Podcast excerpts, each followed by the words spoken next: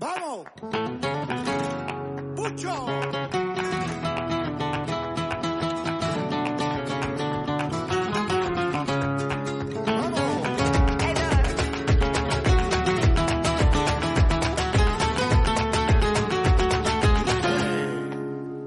No me vale con mis buenas intenciones.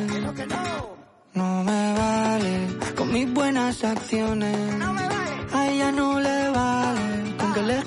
Canciones. Ingobernable el amor de mis amores. No me vale ni una escalera para poder alcanzarte. Ni una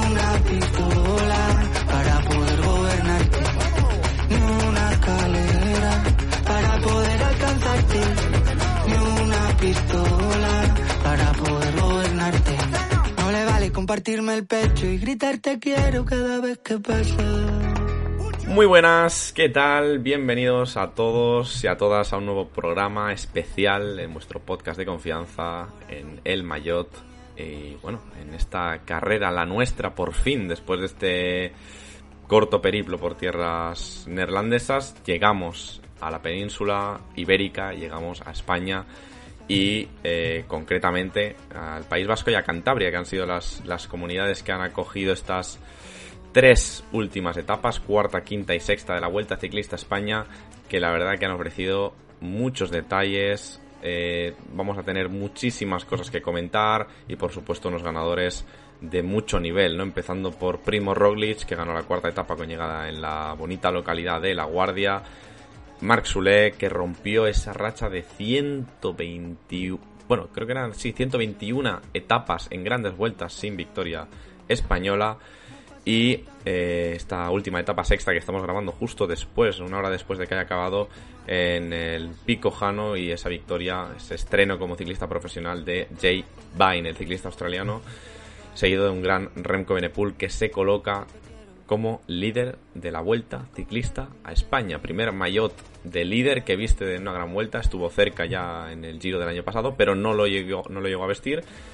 Así que bueno, como he dicho, tenemos muchas cosas que comentar, pero antes, como siempre, como haría nuestro querido ausente líder Juan Clavijo, Miguel Triviño, ¿qué tal? ¿Cómo estás? ¿Qué tal? Muy buenas. Pues ya de vuelta por, por Madrid, en casa. Y la verdad que me fui con mucha penita de la vuelta, pero bueno, como vamos a volver ahí para la recta final de la carrera, no, no se me hizo tan difícil. Y la verdad que estoy contento, visto lo visto en estos días, porque, porque el ciclismo español se ha llevado una necesaria inyección de moral en, en estas últimas dos etapas, sobre todo. Primero con la victoria de Marc Soler en Bilbao y hoy, pues, hoy con, con por supuesto, la mini res- resurrección de Enric Mas, siendo el único ciclista capaz de aguantar la rueda de Renko Benepul, con una, yo creo que se puede catalogar de exhibición de Juan Ayuso en la ascensión al final al, al Pico Jano, eh, siendo el tercer mejor desde el pelotón y, y remontando y viniendo desde atrás. Y bueno, pues un poquito también con la presencia ahí delante también de, de Carlos Rodríguez y de los chicos del Ken Pharma, que también han estado bastante delante en esta vuelta. Así que la verdad que, que contento porque creo que, que hemos roto una mala racha en grandes vueltas gracias a, a Soler y, y estoy convencido de que vamos a tener una buena vuelta a España a nivel nacional para nuestros corredores y que estos dos años eh, en el desierto ¿no? que ha atravesado un poco el ciclismo español han, han puesto punto y final y que, y que de ahora en adelante se nos avecinan tiempos, tiempos mejores. Sí, lo que, son, lo que se nos avecina seguro, yo creo, es una grandísima vuelta ciclista a España por los ciclistas que tenemos y porque ya Roglic pierde tiempo y es un ciclista que no se va a conformar con eh, menos que con la victoria. Ha vestido de líder una jornada el esloveno y es que llevamos, Dani, Daniel Montes, seis líderes en seis jornadas, cuatro del mismo equipo, eh, pero también Molar y ya en esta última jornada de Benepul. ¿Cómo estás viendo esta, este principio de vuelta a España y no a Holanda?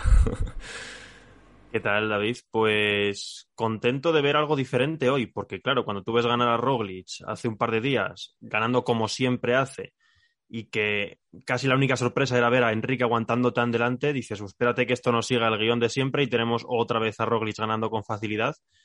Pero hoy, ahí bajo el aguacero, muchos de los favoritos han perdido tiempo o no han podido reaccionar a ese ataque de Benepul, que mira, igual le tenemos hasta peleando una gran vuelta que yo no le esperaba tan con ese objetivo tan claro. Y más allá de eso, de que los españoles han dejado buenas sensaciones, la victoria de Soler, ver a Enrique delante, Ayuso atacando cuando a priori no es el líder del equipo, pues ver también que gente como Roglic puede ser batible, que Carapaz igual no es el líder de Ineos, eh, hay alternativas, se han marcado ya primeras diferencias y yo creo que se queda una vuelta interesante por, por diferente, que no va a ser igual el guion de, que podía haber tenido la carrera viendo lo que pasó con Roglic el otro día, decir, vaya, otra vez otro duelo Roglic-Carapaz o otra vez lo mismo, pues no, mira, parece que vamos a tener algo diferente, así que pinta, pinta bonito. Y el recorrido además que queda, pues mucha montaña, o sea que lo va a favorecer también eso.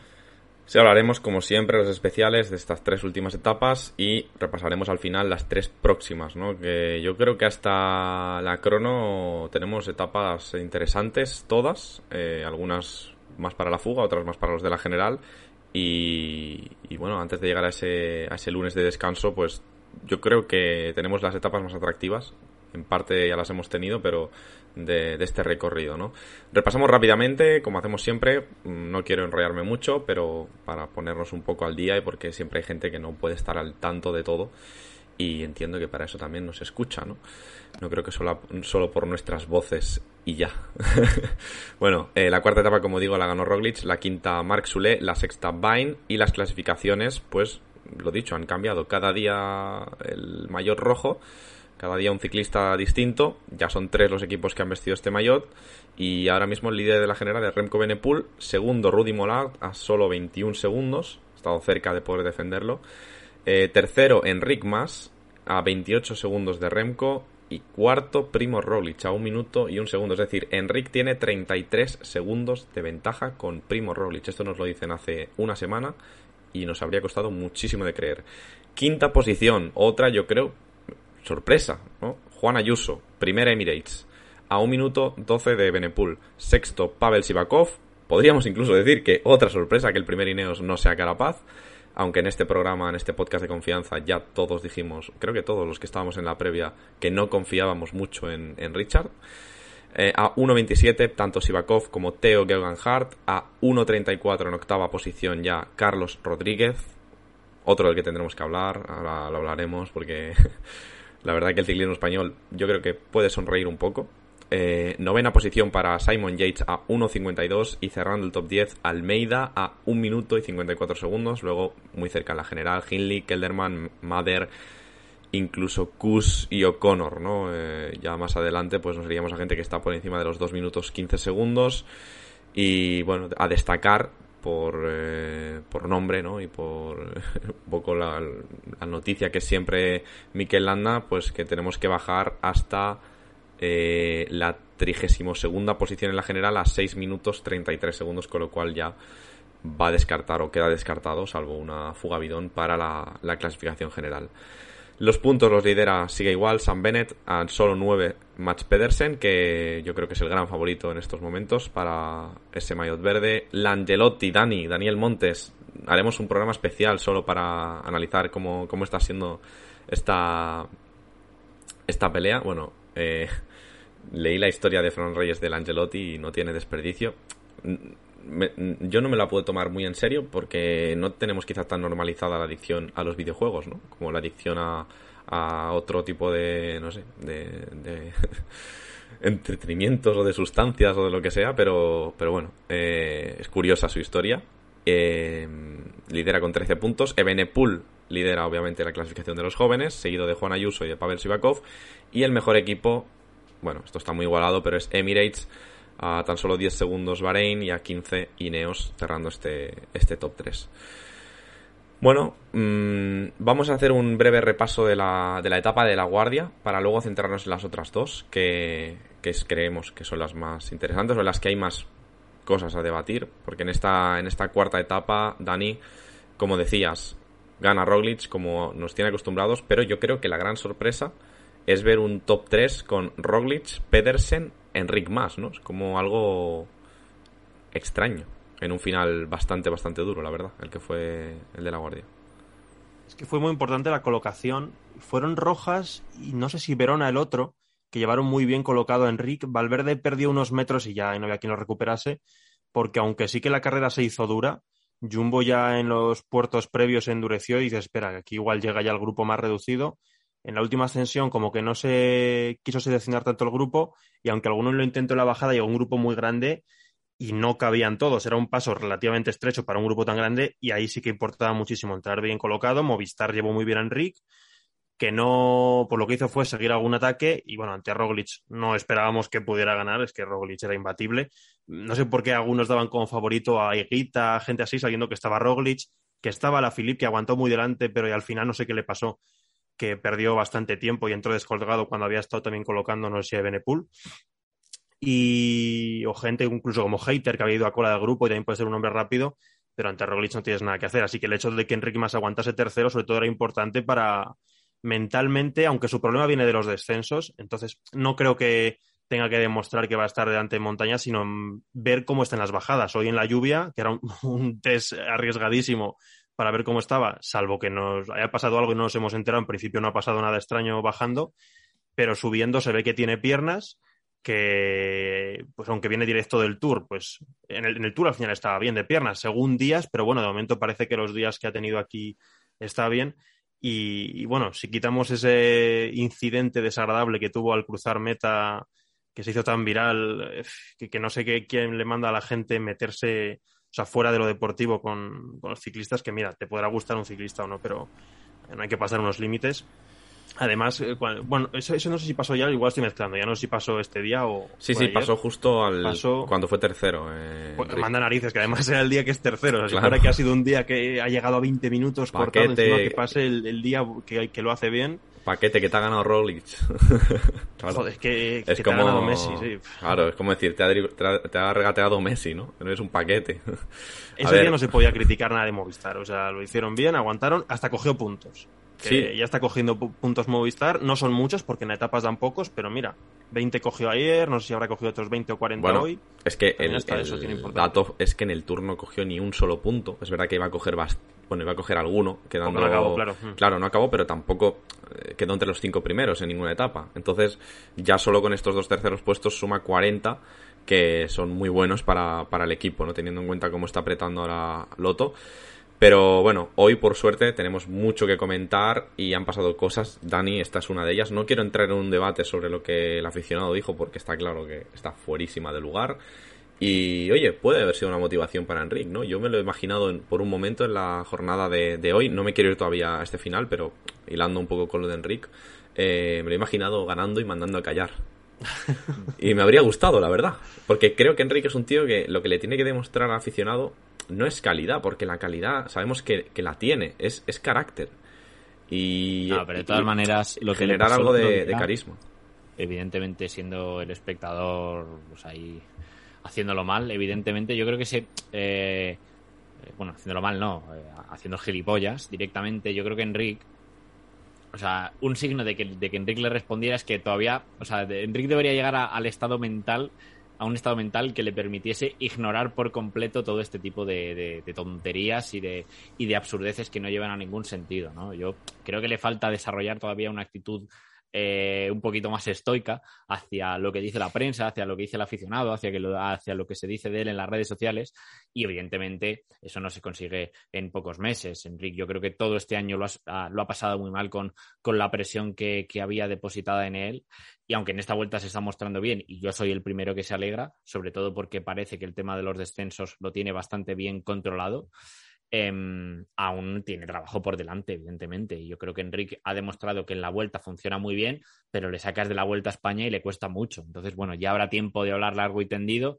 sobre el futuro de Enrique Más, a ver cómo acaba la vuelta ciclista a España. Esto tiene muy buena pinta, pero todavía no ha acabado ni la primera semana, oficialmente, ¿no? Llevamos seis etapas solo y todavía queda y todavía queda, queda muchísimo, muchísima vuelta, vuelta por delante. Yo respecto de la etapa de la Guardia, pues sí, la verdad es que Roglic eh, ganó como quiso, pero bueno, hoy también ha quedado demostrado ¿no? que, en el ciclismo de los esfuerzos cortos a los esfuerzos largos no, hay muchísima diferencia y no, te, y no, y no puedes, eh, no puedes eh, esperar pues, que Roglic hoy, por ejemplo, hubiese ganado en base a lo que hizo en La Guardia, ¿no? Son dos esfuerzos completamente distintos mm. y quizás Roglic no está tan bien como nosotros pensábamos, porque yo creo que en estas cuatro vueltas a España que ha disputado de manera consecutiva y de momento ha ganado las tres eh, anteriores, yo creo que hoy es el día que más ha sufrido.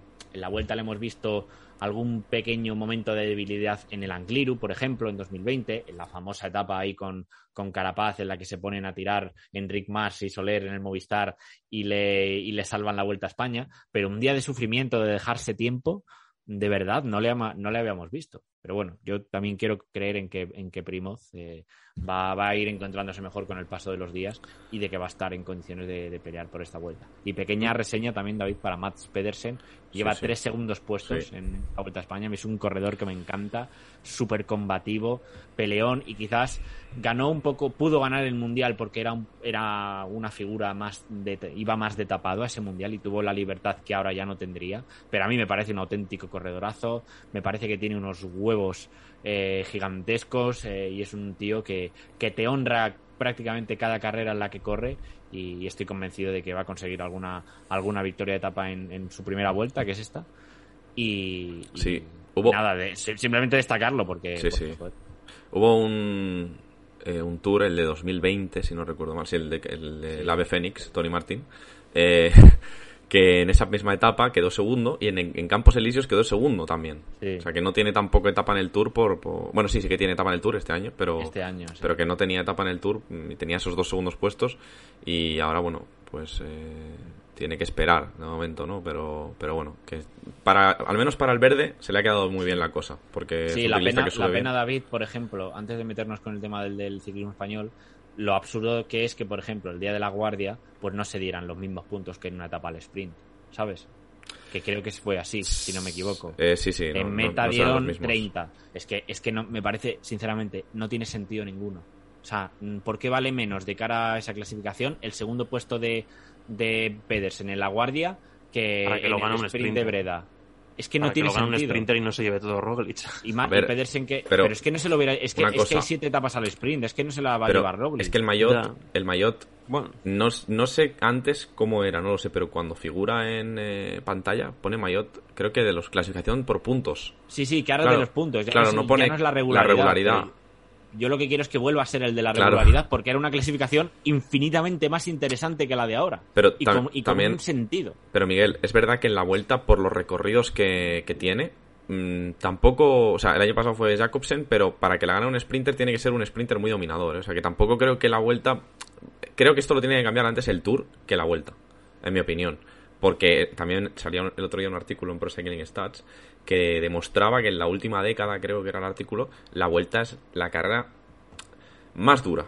No vamos a entrar en si es más espectacular o no, porque yo creo que no, pero la más dura, o sea, la que acumula más kilómetros de desnivel por kilómetro recorrido, la que tiene más eh, metros de desnivel totales, etcétera, etcétera. Entonces, creo que por eso, al final, eh, ahí está el histórico. Se la acaba llevando alguien de la general, o un ciclista muy polivalente, como han sido en el pasado Purito, Valverde, eh, bueno, yo creo que no es igual Purito, Purito y Valverde también se la peleaban, joder. Sí, sí, hasta en Madrid, vamos.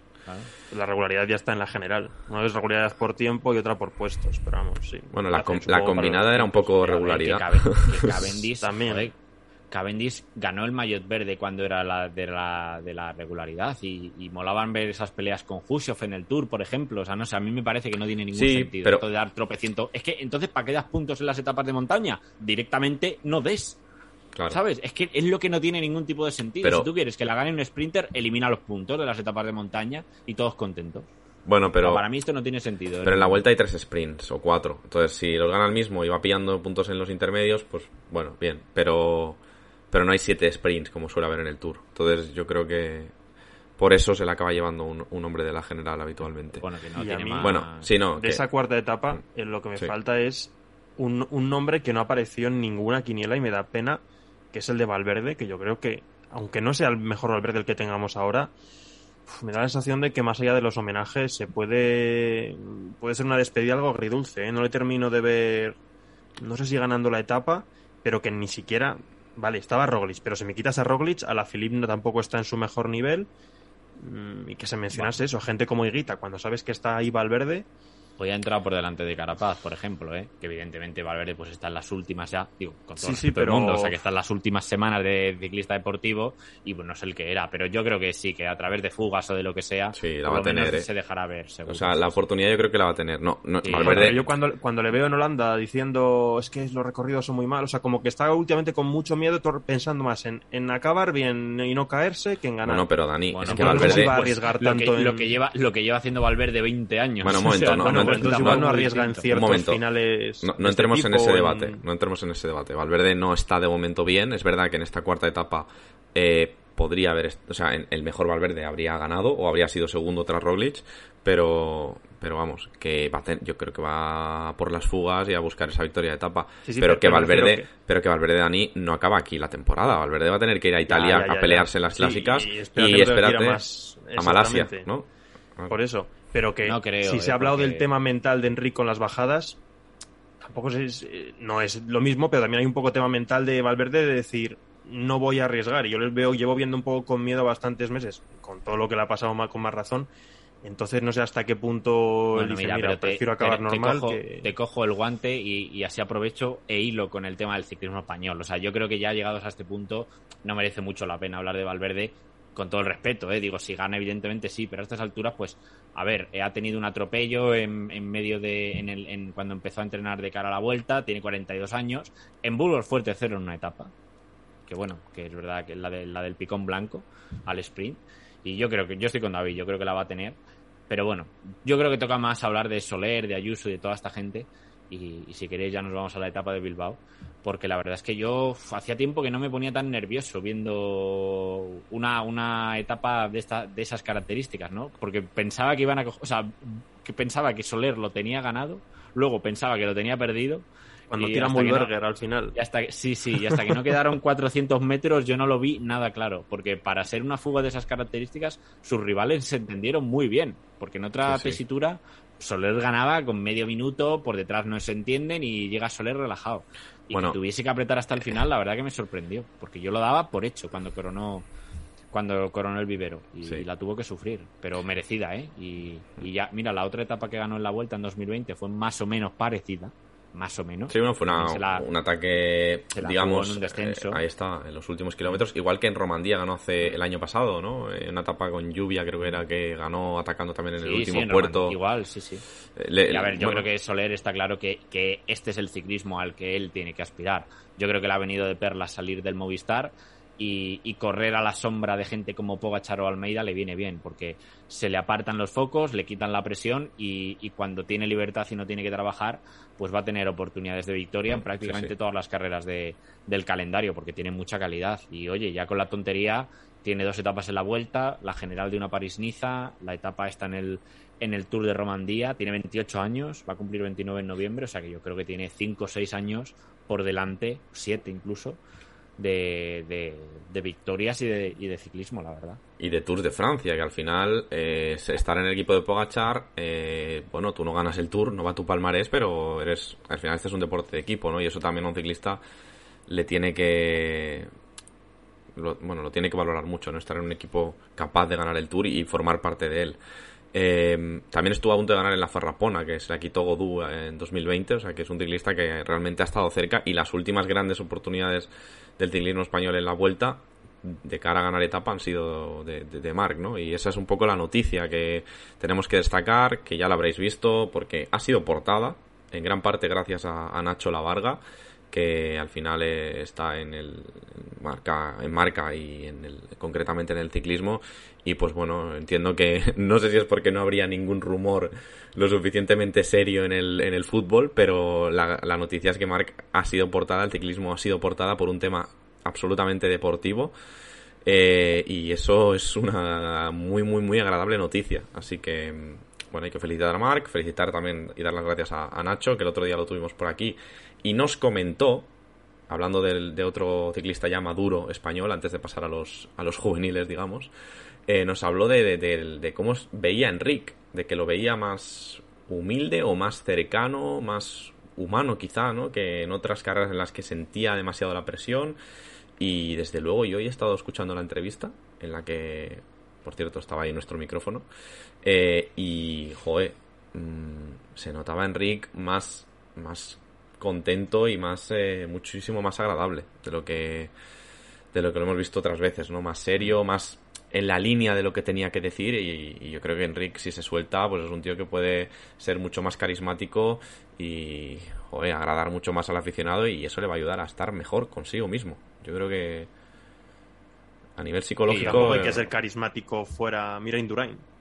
Hay que hacerlo dentro de la carretera. Bueno, pero, si ya lo eres fuera también, oye, genial. Pero para ser carismático no, hay que no hay que ser graciosete, hay que simplemente ser un poco, un poco natural, un poco dejarse llevar. Por si eres, un poco robótico en las declaraciones. Hmm. Hmm. a ver, lleva una. O sea, es que se le veía que estaba tenazado.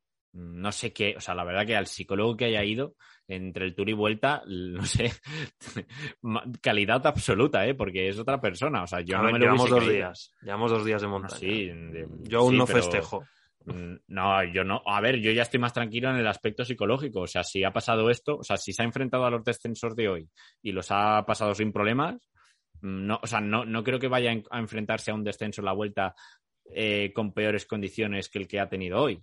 Entonces, en ese aspecto yo estoy tranquilo, que evidentemente pues le puede pasar algo, puede tener un mal día, puede tener una caída, lo de siempre, ¿no? Pero joder, que psicológicamente se le ve muy recuperado, bastante relajado y que yo no me lo esperaba. Yo es que, eh, es más, yo en el Tour era absolutamente negativo. Yo dije que no tenía que correr la vuelta, que este año que tenía que mandar la bicicleta a Parla y ya pensar el año que viene y venir reseteado. Pero oye, si ha tenido la capacidad mental de en un mes resetearse mentalmente, pues ole tú, bravo, te aplaudo y adelante. Eso sí, no espero que mm, no se utilice el argumento de lo mal que lo ha pasado para justificar que no dé un solo relevo o, y no lo intente en ningún momento de la vuelta. Y no lo digo por la etapa de hoy, porque hoy me parece comprensible, porque claro. iba como una moto y tampoco tenía necesidad, Enrique, de pasarle al relevo. Pero mm, si, está en esta, eh, si, si, se mantiene esta tesitura y Enrique está metido en la pelea por la, por la general, me parece que si repite lo del año pasado sería absolutamente injustificable, pero absolutamente. Bueno, estamos hablando de esas declaraciones y de cómo vemos a Enrique, vamos a escucharlas porque al final no todo el mundo lo habrá podido, podido escuchar, declaraciones recogidas por el micrófono de El Mayot. Ha habido un par, un par de bajadas peligrosas donde habéis, bueno, no era una bajada, pero habéis visto la, la caída que ha habido en el pelotón antes de Brenes pero bueno, por suerte el ciclismo base en España sigue haciendo carreras y nos conocíamos estas carreteras de la vuelta de la vuelta al Besaya Junior y, aparte de eso ha sido una pasada correr por donde donde corríamos. A 18 segundos de Remco, balance ahora mismo. ah, ya voy tercero. Ah, mira, qué bien. Qué bien, pues mira, eh, contento, eso no lo sabía. Hemos podido coger algo de tiempo respecto a corredores muy importantes como es Primos. Sinceramente no sé un poco lo que ha pasado por detrás, pero bueno, muy contentos. Renko te pedía ayuda en algún momento, te así para que entraras al relevo, ¿no, lo habéis, no habéis eh, tenido colaboración entre los dos? Ya tenía bastante con ir a rueda. Había un momento, Enrique, has hecho mano del bidón cuando Renko estaba, estaba atacando. Eh, ¿Te has reencontrado un poco las sensaciones? No sé qué, no sé qué dices ahora, no sé. En un momento cuando Renko estaba atacando, él ha seguido, has echado mano del bidón para beber agua, lo cual quiere decir que ibas muy bien de sensaciones. Sí, bueno, en ese momento necesitaría, necesitaría agua y, he echado mano al bidón, no sé qué decirte. Digo que le sacas 33 segundos en la general a, a, a Roglic. Es, es balance muy positivo, ¿no? Eh, nos fuimos de Holanda, aparte de que no tuvimos ninguna caída, bueno, yo personalmente, pues después de esa crono que perdimos algo de tiempo, pues contentos. Oye, Enrique, ¿hoy estaba planeado cuando has visto a Renko has improvisado un poco la, eh, y te has ido con él? No, sabíamos así como han corrido al final, pues sabíamos que iba a arrancar y, y era fácil intentar, bueno, era, era fácil un poco pensar lo que iba a hacer Renko. Gracias. Bueno, esas son las declaraciones de, de Enric Mas, que se enteraba en ese mismo momento ¿no? de que ya iba tercero en la general. Hoy, desde luego, que si nosotros no nos hemos enterado de nada en la tele, imaginad los ciclistas, ¿no? Con la niebla que teníamos. Eh, y ya vámonos a esta sexta etapa que también podemos continuar con, con este debate de si el ciclismo español realmente podríamos decir que es el cambio de ciclo, esta Vuelta a España 2022, Miguel podría acabar siendo el cambio de ciclo.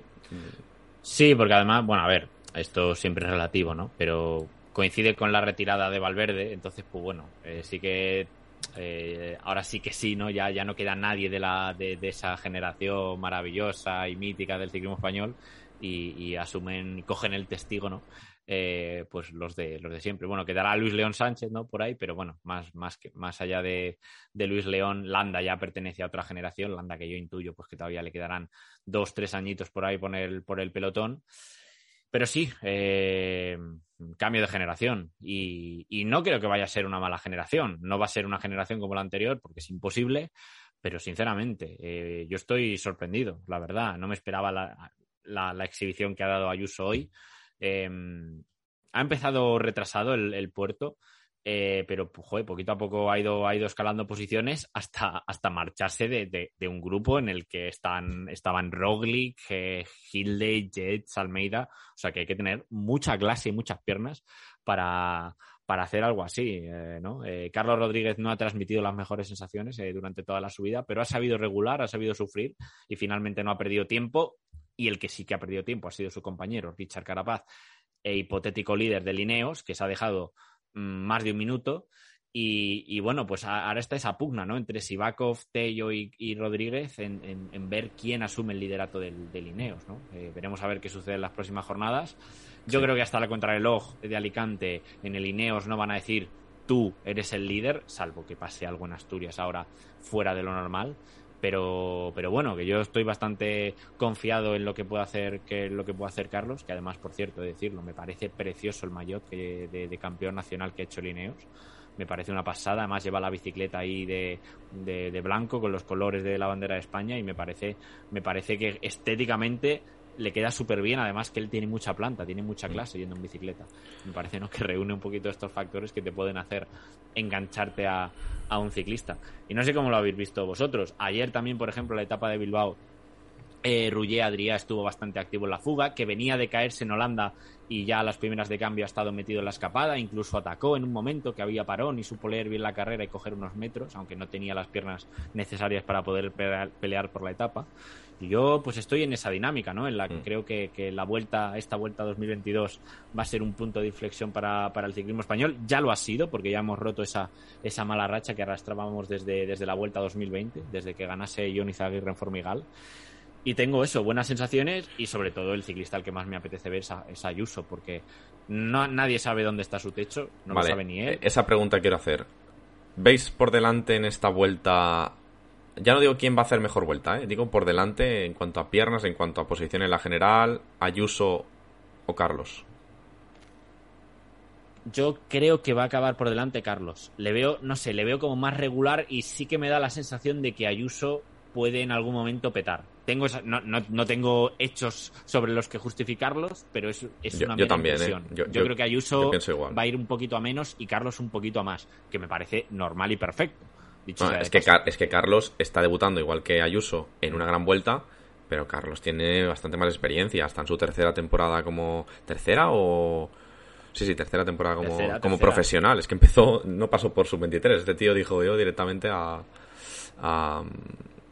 al, al World Tour, vamos, y al mejor equipo prácticamente de, de los últimos años, de la última década. ¿Y tú, Dani, a quién ves delante?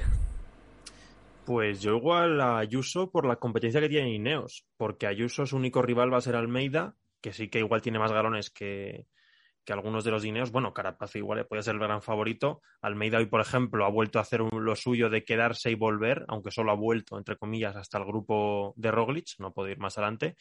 Pero en Ineos les vi muy bien a los tres en Burgos, Tello muy ofensivo, Sivakov quizás más de líder. A ver, sí que igual Ayuso puede pagar estos esfuerzos. Ayuso puede igual calentarse, como ha podido también hacer Ebenepool, y luego que todo este cansancio a largo plazo le pueda, le pueda ir castigando. Pero es que en Ineos hay tantos líderes que ahora mismo cualquiera de ellos puede serlo. Y la sorpresa es eso, ver a Carapaz que esté, que esté fuera de la batalla. Lo bueno, pues lo que decía un poco Miguel, ver que, que hay alternativas. Ver por un lado que Enric, es verdad, yo creo que también yo creo que debería haber dado algún relevo. Es verdad que Benepool, cuando se pone en ese plan, pues es como Van o Van Der Poel, que no te va a pedir el relevo y tú dices, bueno, pues aguanto. Y él decían en la entrevista como que tampoco tenía piernas para más, pero igual si le das algún relevo, sabiendo que no vas a ganarle al sprint, y se ha visto en cuanto ataca un poco le ha soltado, y eso que Benepul tampoco es súper rápido, eh, pero igual abres más hueco porque no todos los días vas a soltar a Roglic. Además que a Roglic le han dejado toda la tostada. Ineos teniendo varios. Eh, Yates que había atacado antes. Hindley que es el ganador del Giro y que tenía también a Kelderman. Ninguno se ha implicado más, salvo igual un poco en el final finalísimo. Le han dejado todo a Roglic y era un poco el día también para, para hacer todavía más daño. Eh, y eso, bueno, la, la, sorpresa es prácticamente ver eso, pues que Carapaz no, no está, Miguel Ángel López tampoco ha terminado de, de, estar cómodo, Almeida, como he dicho, es una incógnita, es que no sabes nunca si va bien, si va mal. Eh, Almeida. Yo creo que a largo plazo puede estar ahí, pero como se queda al principio y va a su ritmo en la ascensión, pero, pero el hecho de ver. que en los primeros de la general haya tantos españoles, que es la Eh, Vuelta a España, que estamos mal acostumbrados y antes había todavía más, pero vamos, que es bueno que además los jóvenes estén aguantando en esa primera carrera. Y yo no esperaba, por ejemplo, a Ayuso que ya el primer día dijera, venga, a lo loco, me da Nah, igual que el de- líder sea de Almeida, eh, Ayuso- Almeida, Lo de Ayuso hoy me ha- a mí me ha parecido una locura. O sea, no me lo esperaba. pero la bendita locura. Además que la etapa ha sido, es que ha sido larga. O sea, han sido 180 kilómetros, lluvia, niebla, cambios de temperatura. Brenes, que es un puerto duro. Sí, y en es descenso que... no ha sido fácil, menos con la lluvia. No, no, o la sea, caída esa que ha cortado ya Ayuso no sé si es de los que iba adelante en el corte iban los Jumbo iba los Ineos creo iba Yates Almeida por ejemplo no sé si es de los que le había pillado el corte ha habido muchos equipos que han tenido que gastar muchas fuerzas tras esa caída para volver a volver a entrar A Bueno, ver, eh, eh, quiero- estamos- Bueno, no, no. Sí. de- después, después de este debate meteré declaraciones de, Mm. de un ya casi amigo, ¿no? Amigo de- de- del podcast que, que además probablemente tendremos en el día de descanso. Eh, pero, pero sí que hoy ha sido un día de perros, lo que se conoce en el ciclismo como un día muy complicado para salir en bici y es lo que no hacía Vine, ¿no? Lo que hacía Vine era ser el mejor en el rodillo eh, y bueno, eh, por eso y obviamente porque ya había competido eh, a nivel de tercera división, digamos, ¿no? A nivel continental en equipo australiano, eh, pues bueno, mm, obviamente tú solo en el rodillo no te haces ciclista, es evidente, ¿no? Pero sí que fue pues a través de una competición que ganó y que acabó siendo seleccionado por el equipo y ya, bueno, tenía un segundo puesto en, eh, la Vuelta a Turquía, por ejemplo, segundo puesto en la Vuelta a Noruega ante, ante Benepul, ¿no? Ya este, este año. Y, y, bueno, tercero en una etapa de la Vuelta a España que en la que lo tiró una moto, si no recuerdo mal. O... se Sí, cayó varias veces o algo así ¿no? Sí, en. Cáceres, en la etapa Sí. que yo estaba, yo fui como Eh, espectador Pico allí. Villuercas. Pico Ahí, ahí Villuercas. fue. No, pero que iba, iba a comentar que otra noticia positiva eh, colateralmente para el ciclismo español es que estando así Enric y si la cosa va más o menos bien y no hay percances, eh, el Movistar tiene la permanencia asegurado eh, en el World Tour. Bueno, Miguel, Eh, ¿tienes algo en contra de Jay Vine? Estaba acabando de presentar a, a Jay Vine. Ah, ¿no habéis acabado de presentarlo? Bueno, iba a decir el ganador de esta. El, el ciclista que ha conseguido su primera gran victoria. Bueno, No, si vale, tienes vale, algo en contra, que- dilo ahora. No, no, que pensaba que habías acabado. No, no, yo nada, yo encontré. que ha ganado a Padún ha ganado a Padún en Hostia, modo el descenso No, de y- Padún, el descenso de Padún ha sido eh. propio digno de Ir- Irnul Zakarin, ¿eh? Muy education, hoy, ¿eh? muy, muy education first, ¿eh? Ese Sí, descenso. sí. Es que ha sido. Es que si no gana, ¿eh? Porque es que se ha dejado un minuto y pico. Más la paliza que le ha debido de suponer hacer ese descenso en ese estado de tensión. Yo creo que hubiera estado peleando por la etapa si no. Si no, si no hace ese descenso, que a mí me ha extrañado porque yo recuerdo la etapa que ganó el, el Dauphiné del año pasado, que ganó las dos etapas de montaña seguidas, en la planche atacando desde el pelotón y al día siguiente en la fuga, en Morsin, ganó y esa etapa era de- había, había un descenso y yo no le recuerdo bajar mal. O sea, no, no me he puesto las imágenes para revisarlo, pero me ha sorprendido esa, esa negligencia, esa nulidad absoluta que ha sido hoy. Habrá que verle en un descenso en seco. Ya, bueno, pero que así, había que- algunas curvas que- que, telita. Bueno, pero la habilidad, la habilidad realmente se demuestra en descensos como el de hoy. Es decir, en seco, vale, obviamente es más fácil, pero es que un descenso más fácil eh, tam- también es, lo bueno, es redundante, pero es más sencillo hacerlo bien, ¿no? Eh, aunque bueno, mm, ya está, acabado eh, bien, digamos, Padun ha aguantado bastante, pero ha sido superado por un J-Vine que ha aguantado la diferencia en todo momento con Ebenepul y más. Porque estamos, estaba repasando Dani todo, todo el grupo de favoritos que ha entrado a 1 minuto 37 de Vine y a 1.22 de Benepul. Ese grupo de favoritos que sigue metidísimo en la general. Pero es que Ebenepul y Enrique en primer lugar, luego Juan Ayuso y por supuesto el vencedor de etapa han estado a un nivel superior. Han estado eh, se han desmarcado de, esa igualdad que había entre el resto de favoritos y, yo creo que eso es lo que ha hecho bonita esta etapa, ¿no? Porque si Ebenepul y más entran segundo y tercero con 15 segundos, pues no es lo mismo, ¿no? En cambio, el, ver que han, han, metido tanta diferencia y que no ha sido solo Remco, del que nos lo habríamos creído por, las exhibiciones a las que nos tiene acostumbrados, eh, sino que se ha llevado a Enric con él y luego a un Juan Ayuso debutante también ahí muy arriba en un día, como decía Miguel, largo muy complicado, pues te invita, no sé si a soñar, pero por lo menos te invita a pensar, ¿no? Y a reflexionar, como estamos haciendo hoy aquí, decir cuál es el techo. Yo no sé si hoy toca hacernos la pregunta, vamos a esperar al próximo especial, vamos a esperar al lunes, pero el lunes vamos a hacer una cosa. Si el lunes ya han demostrado en estas etapas que quedan duras también el fin de semana eh, que van a estar en la disputa de la general, yo ya no te digo en qué hasta, hasta qué nivel, nos, nos haremos la pregunta de, cuál es el techo en esta vuelta a España. ¿eh? Evidentemente en su carrera deportiva eh, es muy alto. Pero... Mm, ¿Y cuál es el techo en esta vuelta del que va líder ahora? De Benepul. Ahí está, otro debate. Yo no le esperaba luchando por la general y ha puesto a trabajar a la Filip. Le ha tenido de esclavo ahí todo el día a la Filip, a algunos compañeros más, tirando a muerte, como diciendo, bueno, algo quiero hacer, pero, o sea, yo me espero un ataque, un movimiento de estos así valientes, pero que, se ponga como serio candidato a la general, yo no le esperaba ahí hace una semana. O sea que es, otro que también se le puede hacer largo. O sea, no es que lo, no es que lo descartase, pero sí que me costaba bastante, porque este año, eh, cada vez que había llegado a una montaña así más larga, en una vuelta de una semana, pues se le había atragantado, ¿no? En la Tirreno, por ejemplo, el día ese que ganó Pogachar arrasando a todo el mundo, se quedó a las primeras de cambio. Y a mí me generaba dudas. No lo descartaba, como digo, pensaba que, porque hoy realmente ha dado unas de esas exhibiciones que dio en la montaña eh, antes de pegarse aquel guarrazo monumental en el Giro de Lombardía del año 2020. Eh, no habíamos vuelto a ver esa versión de Benepul en la montaña hasta hoy. Eh, porque hoy, bueno, el ataque lo hemos visto todos, ¿no? Como ha sido de una, de una firmeza absoluta, ha salido convencido, no ha mirado para atrás y, ha soltado a Roglic, a todo un primo Roglic, el único ciclista que ha sido capaz de aguantar su rueda a duras penas al final incluso, porque al final le ha picado algún segundillo Benepula ahí en línea de meta, ha sido, ha sido Enric Más, ¿no? Eh, yo era bastante escéptico eh, y es que yo lo vengo diciendo todos estos días. O sea, esta vuelta a España tiene que responder la que para mí es la gran incógnita que hay a, día de hoy en el, en el, ciclismo, que es, ¿puede ganar Renko Benepul una gran vuelta? Pues mm, todavía no podemos afirmarlo, parece que sí. Eh, eh, yo creo que esta vuelta a España nos sacará de dudas.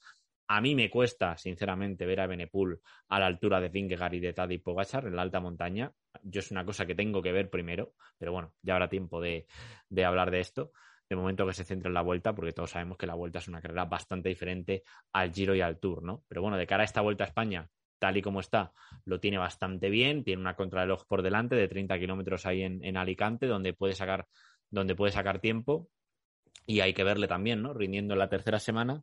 Va a tener suerte porque la tercera semana es bastante suave eh, para lo que suelen ser las terceras semanas de las grandes vueltas, pero es terreno ignoto para Benepul, que nunca ha llegado a una tercera semana, que en el Giro del año pasado, que es su única gran vuelta disputada hasta la fecha, abandonó en el Ecuador de la carrera absolutamente derrengado. Es verdad que era un año distinto, pero bueno, eh, es lo que digo. Yo creo que con Ebenepul hay que sentarse a esperar y a disfrutarlo, sobre todo, porque, porque qué generación tenemos, eh, David. De locos, de locos. Es que es una barbaridad. Pero no, de... no de locos, como se dice, de locos, como diciendo impresionante, no. De locos, de, que los ciclistas están locos.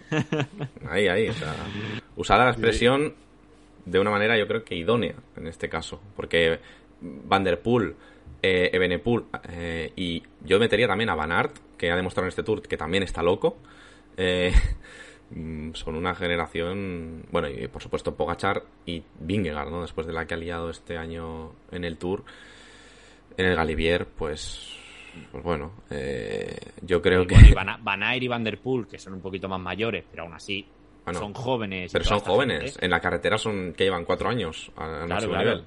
Ayuso, que bueno, que toda, este año en las clásicas no estado demasiado presente, pero bueno, tiene un recorrido impresionante. Pues eso, simplemente a disfrutar. O sea, esta, 19 años, tenemos eh. unos años por delante. 19 años. Juan Ayuso es del a 16 lo- de septiembre de 2002. Juan Ayuso no vivió, eh, bueno, nosotros tampoco nos enteramos, pero eh, eventos históricos, ¿no? Como el, el atentado del 11S, por ejemplo, nació un año después. O sea, es que, no- que para que nos hagamos a la idea de, de lo, lo joven que es, ¿no? Cuando Juan Ayuso nació, ya teníamos el euro en España. o sea que, bueno, eh, bueno, eh, Carlos es un año mayor, pero también 2001. Mm, Estamos en las mismas, ¿no? No sé ahora de qué. Bueno, Carlos es de febrero, me parece. O sea que Carlos sí que estaba vivo en, el, en aquel 11S, pero, pero bueno, mm, que son que son jovencísimos. Así que En ese sentido, la clasificación precisamente de los jóvenes también puede ser Claro. bonita como objetivo para los españoles. bu- bueno, Ah, ahora mismo miras ahora. y del top 10, eh, eh, Benepul, Ayuso, Carlos, Almeida, Sivakov. Sivakov, Mader, ahí- Arensman, y todos esos, los siete Una primeros. clasificación que en vienen- el Tour y en el Giro ha sido. Claro, Estaba ahí, vale. Pero- pero porque hay menos, ¿eh? Muy dominada. porque hay menos por también. Pogachar o por Juanpe. Pero hay sí, sí. 56 ciclistas que optan a, esa- a ese maillot y en el Tour yo no, no sé ni si llegaría a 40. Yo creo que no. Eh, Pero con opciones reales aquí ves muchos más. Igual Sí, sí, una semana, sí, sí, ¿no? Pero totalmente. Como que también se abre esa clasificación.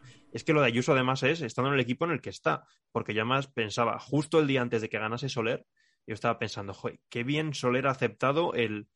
joder, después de haberle visto tan peleón en el buen sentido, de decir, yo quiero aquí mi hueco en Movistar, quiero mi, mi liderazgo, quiero mi responsabilidad para ser alguien importante en el equipo, que se vaya a Emiratos, todos pensábamos, pues aquí va a estar un poco a la sombra. Lo ha estado, en, en Tirreno destacó igual un poco más, también en Itzulia, pero en el Tour estuvo de gregario.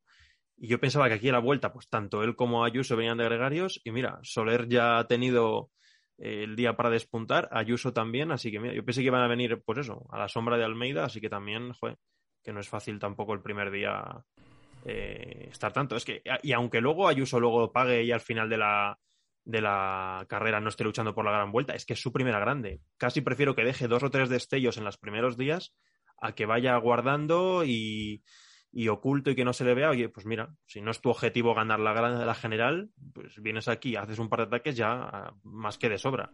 Igual luego de eso aprendes también a que igual tampoco hay que quemarse todos los días, pero mira, no, claro. que no, no hay que poner la presión ahora mismo a él porque esté de los primeros ni a Carlos. Yo creo que es una sorpresa que hayan estado a la altura de sus líderes. Bueno, Carlos incluso por encima, pero Mejor. tiene, tiene a compañeros a la par que yo creo que van a estar por delante a, la- a largo plazo, pero mm, no deja de ser una sorpresa. Mm, Ayuso el otro día, en el final que gana Roglic, a Ayuso le venía bien, le hemos visto... Le hemos visto cierta punta de velocidad en estos finales y sin embargo no estuvo del todo arriba.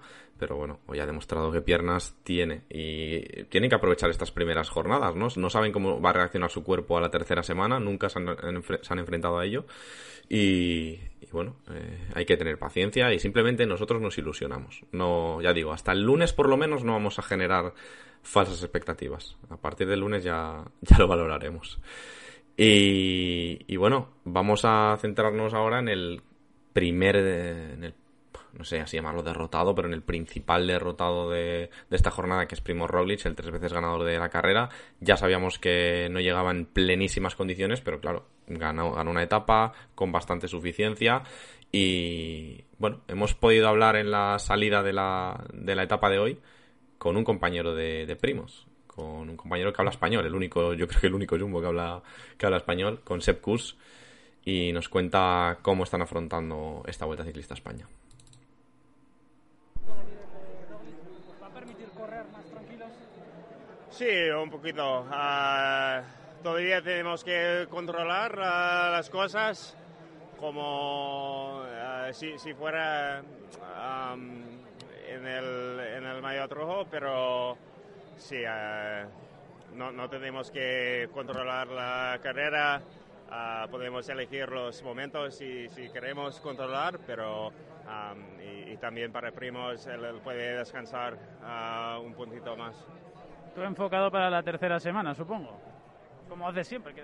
Sí, o, o la segunda también, ah, y, y también ah, el, el fin de semana, en, en esta semana, ah, sí, parece muy duro con, con los praeres y, y la, la otra final en alto en, en Cantabria y ah, sí, a, a ver si, si estaremos en el, ah, con el líder ah, en esta semana, pero ¿Y ¿Por qué la vuelta es diferente? Porque es una carrera distinta. Ah, la carrera. Especial, Ah. sobre todo. Ah, para mí, ah, sí, me, me gusta el público.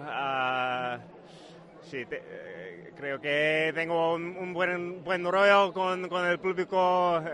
También soy un, un globero co- como... Como en el acebo, ¿no? En el acebo cuando ganaste, te ganaste al público. Eh, Sí, porque es, es, eh, la cosa bonita de, de ciclismo. El, el público, especialmente aquí, siempre está animándonos y ah, siempre no- nos dan respeto y es, es un placer correr. Te llamaremos en el día de descanso, ¿eh? Te llamaremos. Cógenos el móvil. Apúntame. Venga, gracias, Seb. Adiós. Bueno, Sepp Kuss, que es majísimo, se ha autodenominado un globero, para que digas un tío que, que ya sabe lo que es ganar en la Vuelta a España, que viene también de ganar el Tour con- como un gran gregario. De Jonas Vingegaard, pues bueno, se agradece la verdad que seas siempre tan simpático y como ha dicho Juan al final de la entrevista, pues lo vamos a llamar eh, el lunes, a ver si nos lo coge. Eh, bueno, vamos Eh, a... Tengo que corregirte sí. una cosa, David. Sí, dime. Creo, se me ocurre un jumbo que creo que habla español, porque vive en Andorra o así, ¿no? Eh, Gessing no habla español. Ah, pues... O sea, me suena haberle visto entrevistas Pues sí. hablando español así muy Puede tranquila. ser, puede ser, sí, sí, sí. Ya por Vamos, lleva, muchos años. Para que no nos digan ahora, "Ay, que sí que hay más gente. No, y, tal". y habrá alguno más que lo chapurree, pero, pero la verdad Mm. que sé por, por que su novia es eh, de Barcelona, es catalana, y, y bueno, habla perfectamente español y, creo que también habla catalán, desde luego que lo entiende y lo escribe a la perfección y, es eh, digno de admirar que, que un ciclista de Durango un ciclista estadounidense pues hable también, también el castellano y esté tan integrado ¿no? con la cultura española y que siempre esté casi siempre en plena forma para la Vuelta a España. Bueno, eh, vamos a incorporar a un invitado, que ya que somos, bueno, un habitual de, los programas últimamente, pero ya siempre, bueno, donde caben, no es donde caben dos, caben tres, pero donde caben tres, en este caso, caben cuatro. Marco González, eh, del diario As, bueno, del Mayot y del diario As. ¿Qué tal? ¿Cómo estás, Marco? ¿Cómo estás viviendo, eh, bueno, esta, este principio de vuelta en España y, bueno, qué te ha parecido esta sexta etapa sobre todo, ¿no? De perros. ¿Qué tal, chicos? Muy buenas. Pues un placer estar aquí un día más con vosotros y nada, sorprendido, bastante sorprendido gratamente por lo que hemos visto. Eh, yo creo que ha sido un espectáculo que ninguno esperábamos, al menos en, en- tanta magnitud, ¿no? Y bueno, eh, es una etapa como, como la que soñábamos y como la que queríamos. Y para mí ahora mismo la carrera se queda en un punto ideal, eh, tal y como yo hubiera querido, porque tenemos a Remco de líder, con bastantes posibilidades de defender ese liderato en los días venideros y sobre todo yo creo que de cara a una crono que la que va a poder, si no salir líder, eh, pues estar muy metido de, de lleno en la pelea. Y por qué no incluso soñar con, con ampliar diferencias. Y yo creo que eso le viene fenomenal a la carrera, ¿no? Para luego ver que muchos corredores, pues como pueda ser un perfil de, de iba a decir Carapaz, pero yo es que a Carapaz ya le veo prácticamente pensando en 2023. Y, y bueno, el, mismo eh, van a tener que asumir un rol muchísimo más ofensivo del que en un primer momento podrían esperar. Y yo creo que eso le va a venir fenomenal a la carrera. Y, y a Remco, bueno, pues igual que hemos visto hoy, que ha asumido un planteamiento de carrera, eh, vamos a decir simple, pero, pero muy efectivo, pues yo creo que la carrera se la ha puesto muy de cara eh, para asumir eh, el mismo esquema y la misma estrategia en lo que queda de vuelta. Es muy difícil eh, llevarlo a cabo, pero sobre el papel fácil, fácil de tenerlo sobre la mesa, ¿no? Y básicamente pues es eso, atacar el día de la crono y ya con las diferencias que ha sacado hoy le vale con, con aguantar el resto de envite. Lo que pasa que, claro, va a tener unos rivales de, altísima enjundia y no serán pocos los que le van a buscar las cosquillas. Eso es, eh, no lo hemos hablado, pero sí que es cierto lo que comenta Marco, que la carrera está ideal, un poco como estaba el Tour, ¿no? Cuando Pogachar se quedó en segunda posición y se necesitaba, tenías un ciclista valiente en segunda posición al que no le valía otra cosa que ganar, Roglic pues yo creo que si se va encontrando poco a poco porque al final lo de hoy tampoco ha sido ninguna pájara tremenda, simplemente que no ha estado con los mejores de la etapa, eh, pues si se va encontrando va a ser el, gran rival, vamos a tener un duelo espectacular. Y por qué no, oye, con las piernas que ha tenido Enrique, es verdad que la crono no le favorece nada, pero habrá finales, bueno, por finales en alto no será. Eh, y hay bastantes en esta vuelta todavía por delante. Ebenepul es fácil que tenga un día malo y la gran noticia y la gran novedad es que Enrique está por delante de Roglic en una vuelta a España, 33 segundos. O sea que, bueno, mm, ah, claramente, mm, de la previa a la jornada de hoy o al especial de hoy, mm, yo he pasado a Enrique de un séptimo octavo puesto, teniendo en cuenta que llegaba con poca confianza y demás, a un claro aspirante al podio por lo menos. ahora mismo lo veo el tercero en la carrera a ver cómo se desarrolla eh, la vuelta, porque eh, hoy es verdad que a la Filipa ha estado bastante bien, pero tampoco tiene un equipazo de Benepool para arroparle. O sea, a la Filipe más nada tienen calidad, pero, pero en la alta montaña quiero verles yo ahí, ahí con los mejores, ¿no? Para mí a la Philippe, ya lo he comentado alguna vez, es otro ciclista. A mí me gustaba más el Julián Alaphilippe pre-campeón del mundo que el campeón del mundo. Me parece que era un ciclista más competitivo antes de, convertirse en campeón mundial. Pero bueno, ese es otro tema.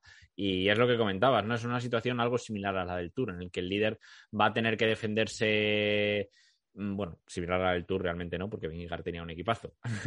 me, me, corrijo sobre la marcha parece que Benepul va a tener que defenderse solo y es que, vale, es verdad que está más fuerte que el resto de momento, pero es que tiene ahí acechando no solamente a Roglic, que por supuesto, pero esto no ha hecho más que empezar y yo entiendo que ya hay Hindley y toda esta gente, Simon Yates, Almeida, los Ineos, en algún momento determinado van a aprovechar su superioridad numérica y van a intentar atacar y buscar las cosquillas a, a Ebenepul, ¿no? Que tendrá que seleccionar qué rueda seguir. Yo tengo claro que la rueda que tiene que seguir es la de Roglic por mucho que hoy no haya tenido las mejores sensaciones, porque también sabemos que Enrique va a correr a la contra y no va a correr para, para arriesgar, estando también en la situación del equipo como está, ¿eh? con el tema de los puntos.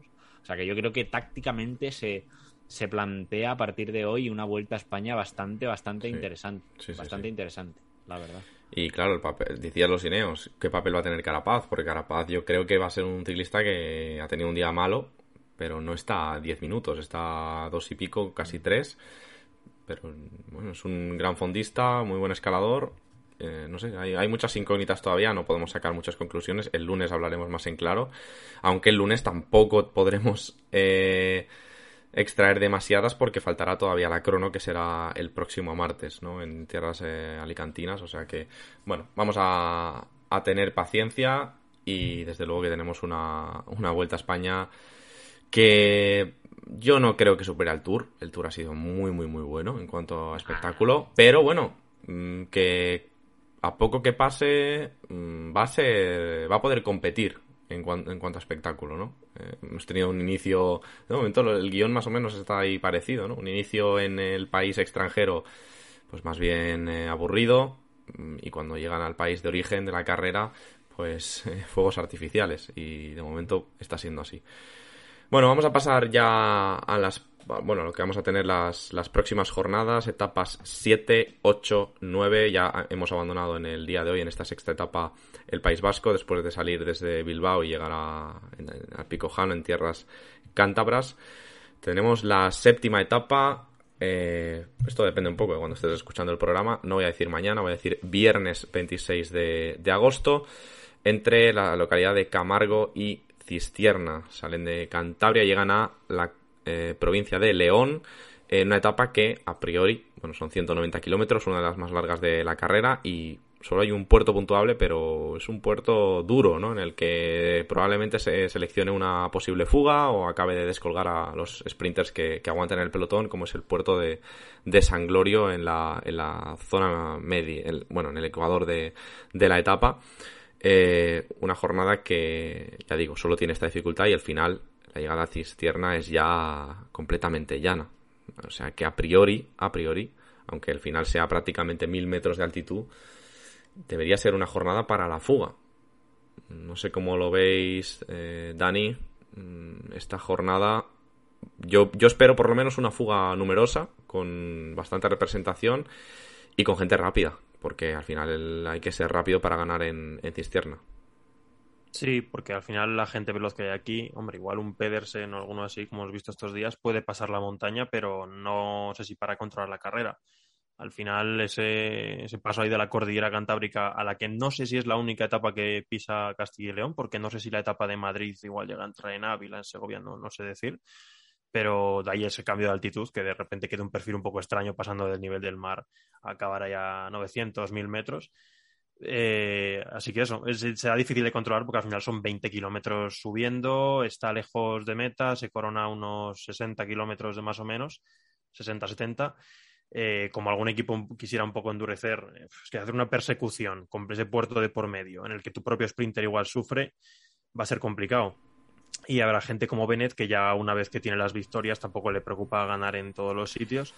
Así que igual etapa de fuga, no hay mucha montaña de salida, por no decir que haya solo algunos repechillos, entonces seguramente tengamos mucha pelea para hacer la fuga y a ver, por ejemplo, los equipos españoles qué tal les va, porque yo por lo que por lo que a mí respecta el Burgos sí que está metiéndose bastante bien, Euskaltel igual está costando algo más y creo que igual Kerfarm es el que más está pagando a novatada, que no está pillando todos los días la fuga, así que la pilló ahí con Pau Miquel los primeros días en Países Bajos, pero estos últimos días creo que no ha llegado a terminar de meter gente eh, Adrián en la etapa de Bilbao, sí. Estuvo Vale. Pero, por ejemplo, hoy, no, todos los días he terminado de meter todos los equipos, entonces a ver si ya lo consiguen y seguramente veamos fuga de nivel y viendo además que hay gente importante que ha perdido tiempo.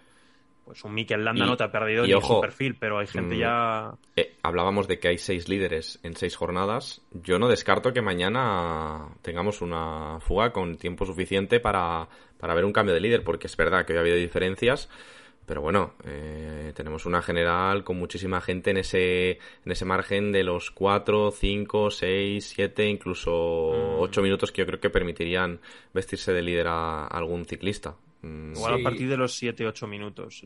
Antes ya les veo complicados. Bueno, pero me refiero, si se mete Elise Sbert en fuga no creo que... Igual es el corte a partir de Jesper más o menos, seis minutos. Bueno, pero me refiero por, por calidad, ¿sabes? Que no creo que estén preocupados porque Jesper se ponga de líder. Ahora, a Mikel Landa si se metiera en una fuga le dejarías 10 minutos. Me refiero, eh, que cogiera 10 minutos. ya. visto lo visto. Visto lo visto, ¿no? Eh, bueno, pero ya os digo yo que no, no lo dejarían. Por mucho que. Yo, yo, creo que sí que, que, va a ser muy factible el, el hecho de que llegue una fuga, porque ya lo vimos un poco en la quinta etapa, ¿no? Si no me equivoco.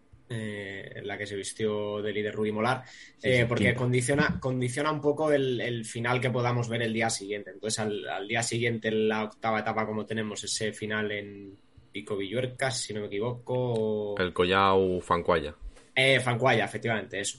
Eh, entonces, bueno, yo creo que van a estar un poco pensando ahí los, los líderes y, y, lo que decíamos antes. Eh, ese apunte de que el de que un bueno de que un, de que el Quick Step no tiene un equipo muy bien armado de cara a una general, ¿no? Entonces, bueno, ahí Ebenepool, eh, sobre todo con nada Felipe y más nada, pues eh, se va a tener que buscar en muchas ocasiones solo las habichuelas y evidentemente pues no van a quemar eh, todas esas naves, en concreto la figura de estos dos corredores que he mencionado, eh, en favor de Benepool en una jornada podemos decir, sin trascendencia, ¿no? De cara al devenir de la carrera.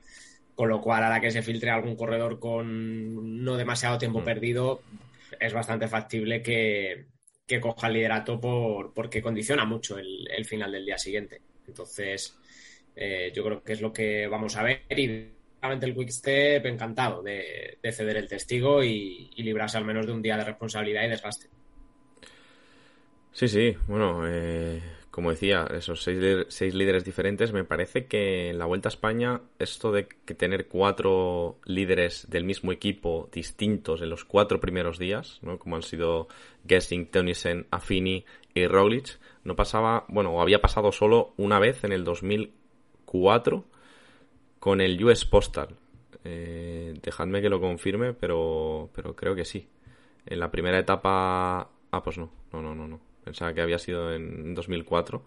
Eh, bueno, creo que era cuatro líderes distintos del mismo equipo, algo por el estilo. Pero vamos, que es algo muy poco habitual, porque y más ahora teniendo en cuenta que, que son solo ocho ¿no? los que hay en, en cada equipo.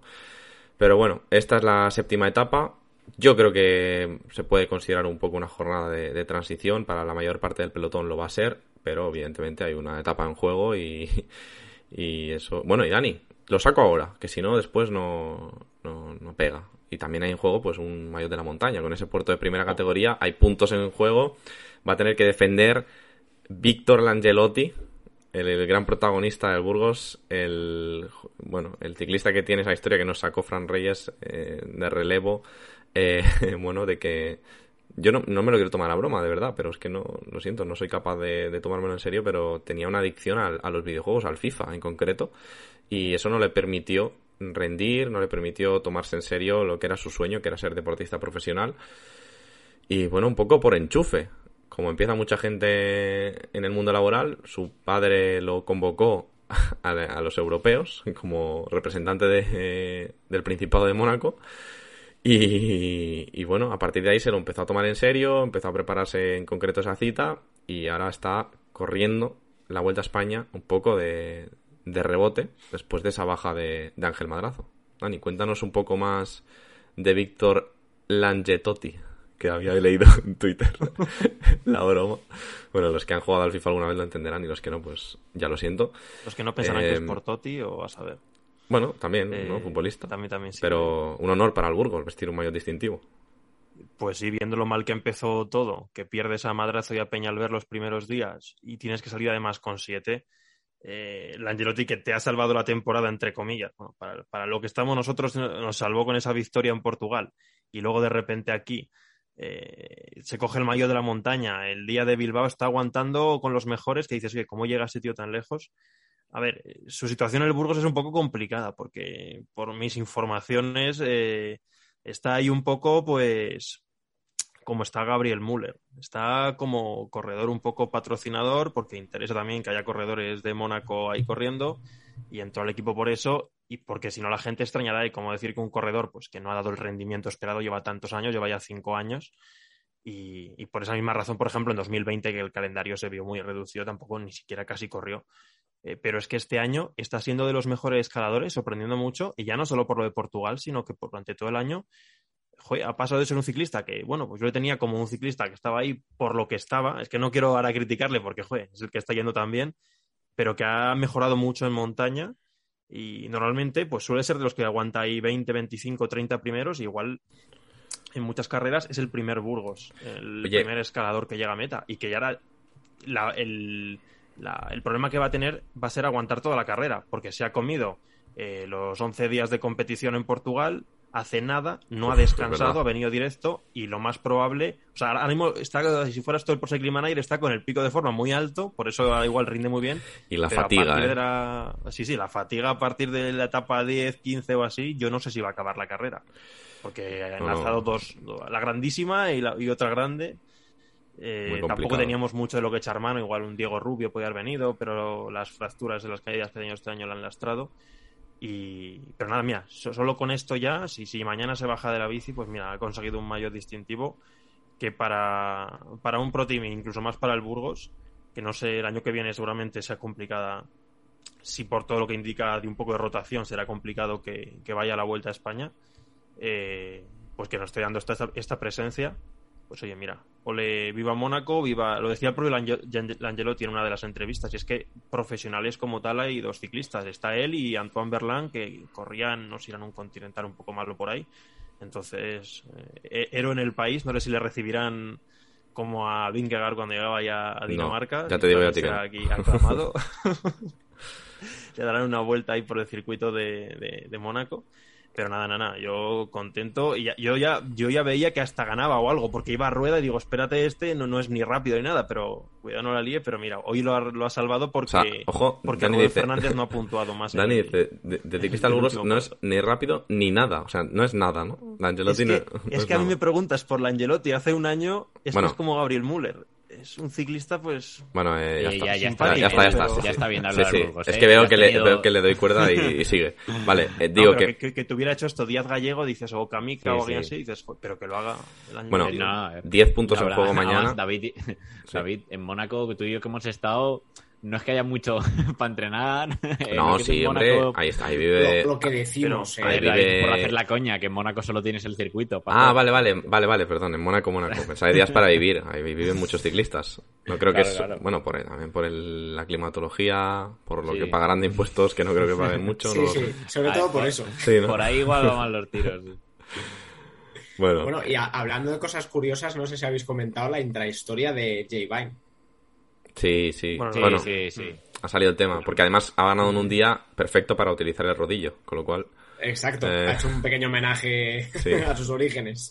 sí, sí. Bueno, eh, se me ha ocurrido una cosa mientras analizábamos la séptima etapa y vamos a ir más rápido con la octava y la novena, ¿vale? Para pasar con los comentarios, que os los debemos del otro día. Quiero un nombre. No, no es porra, o sea, no quiero... No, no, pero... este, este ¿No chico es quieres un tonto. nombre? Pues yo te lo doy.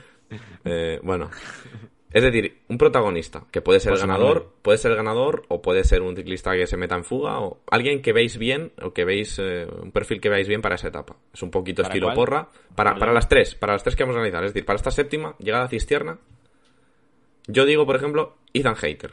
Que no cisterna. Yo, digo- yo digo Ethan Hater. Ciclista protagonista que veáis en la fuga para que la gente... Que me has pillado pie cambiado. Ostras, es que la de mañana es súper amplia, el abanico. Claro. O sea, el que acepte el ganador mañana a premio. A mí me gustaría que se la llevase Pedersen, la verdad. Yo creo que le se va a meter en fuga, Sí. pero San Glorio. Mmm, Pedro, lo que decimos. ¿Qué Un puerto decimos? muy largo, ¿eh? Yo, eh, es verdad que aquí no creo que esté ya con ese puntito de forma, ya los años van pesando, pero podría ser un muy buen día para Luis Le. ¿eh? Yo creo que si se mantiene ahí en una escapada numerosa, igual ahí le puede pesar un poco el puerto, pero luego hay bastante terreno para recuperar y... eh, ¿Qué Hombre. decimos, eh? Yo creo que es una, una buena etapa para, para un Luis Le si, si está al nivel de- del Tour. La etapa acaba en León, así que le tiene que venir bien. Exacto. Bueno, eh, un nombre, que, quiero que eh, sea rápido, un nombre, ya, pum, Eh, para la etapa. Es que es muy jodida la de mañana, tío. Miguel, no dice nada. Muy bien, Mambarle. Venga, pues ya está. Pedersen, Mambarle, Hater y Luisle. Octava etapa, entramos en Asturias, una comunidad habitual eh, de la Vuelta a España. Bueno, primera etapa en la que yo creo que se encadenan, bueno, no, no es un encadenado tradicional, pero bueno, se pasan, se suben distintos puertos eh, de cierta dureza, mm, más largos que los que vimos en el País Vasco, con eh, la Colladona, la Mozqueta, el Alto de la Mozqueta, el Alto de Santo Emiliano, Puerto de Tenebredo, Puerto de Perlavia y la llegada al Collado Fancuaya. eh, bueno, 153 kilómetros, eh, no, es un kilometraje muy, muy destacado, pero bueno, es una etapa que acumula 3.700 metros de desnivel acumulado. Bueno, si los acumula, pues evidentemente es desnivel acumulado. Eh, bueno, mm, una etapa típica, ¿no? Yo diría de la Vuelta Ciclista a España, con además final en alto, en este, en este puerto final que... Sí, que- porque como no hay finales en alto en esta vuelta a España. Claro, eh, lo, la- lo raro sería ¿no? que, que acabaran abajo en una etapa así, no, no es nada habitual y en un collado Fancuaya que son 10 kilómetros al 7,9%, es decir, prácticamente al 8%, con sobre todo un par de kilómetros eh, rozando el 10%, incluso superándolos, ¿no? Eh, llegando el cuarto kilómetro, el quinto kilómetro, perdón, a ser un casi un 12% de, de media. Eh, yo creo que es la, la etapa más dura de las, de las que tenemos, de las tres próximas. El tema es que la de hoy ha sido más larga y a ver cómo sale el día. Pero bueno, eh, es dura, es dura. Y de salida en la Colladona está bien, la verdad. Es una etapa dura, bien planteada. Y yo creo que habrá pelea por la fuga, que será bonito. Ahora, si me dice, me vas a pedir también un ganador a dos días vista. No, no, un nombre. Claro que te voy a pedir un nombre.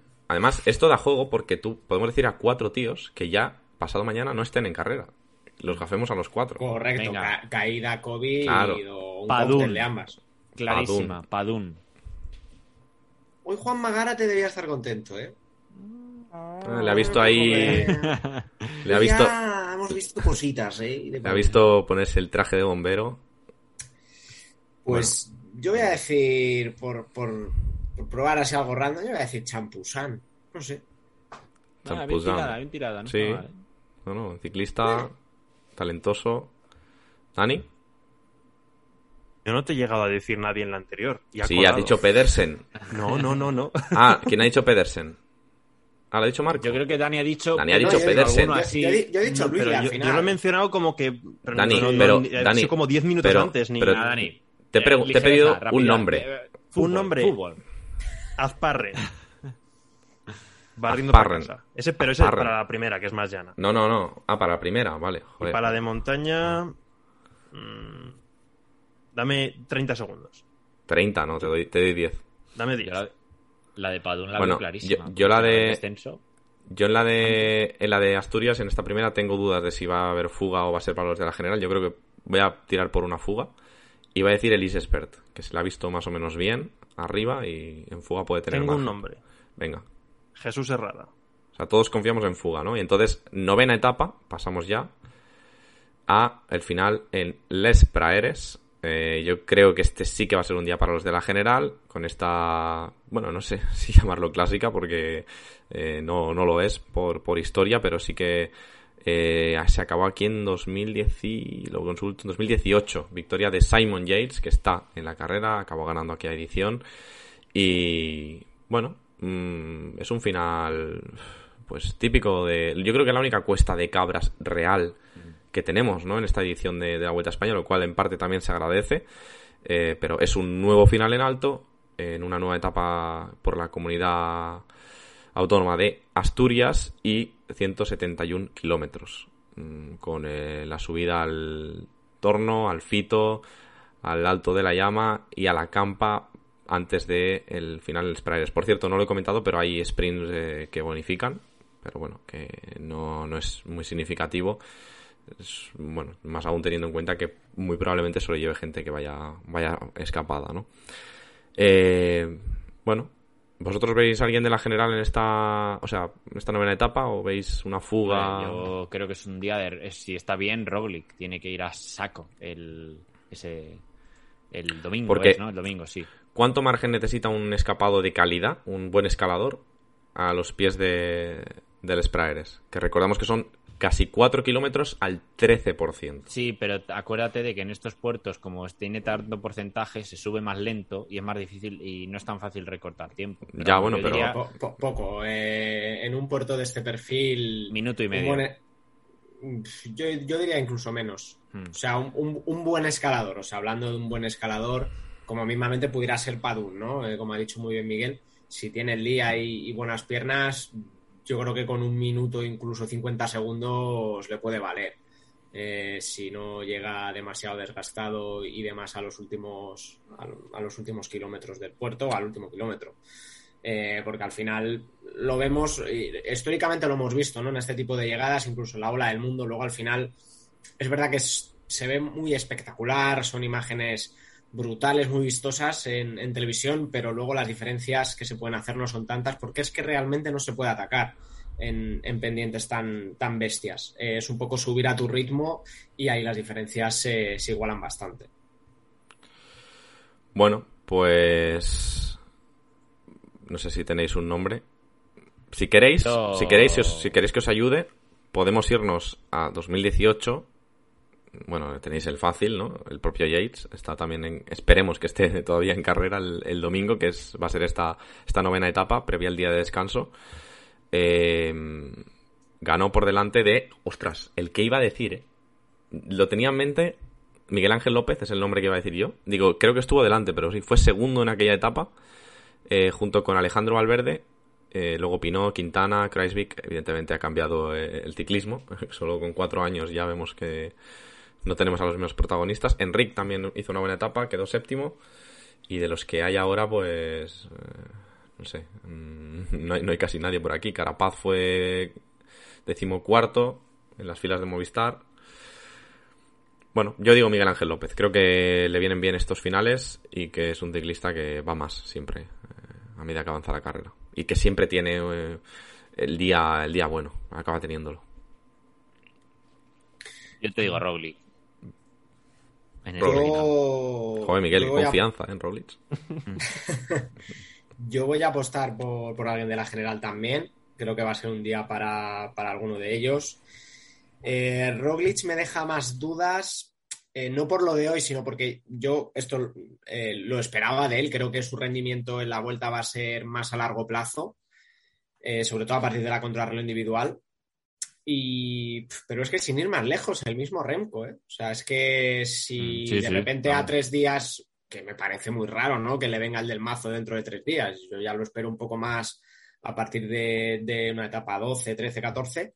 Eh, el mismo Renko no le va nada mal. En subidas muy cortas y explosivas, eh, ya lo hemos visto que se defiende muy bien. Eh, vuelta al Algarve, con, con aquella célebre victoria que consiguió en, en Malao, que también es otro puerto de rampas muy bestias.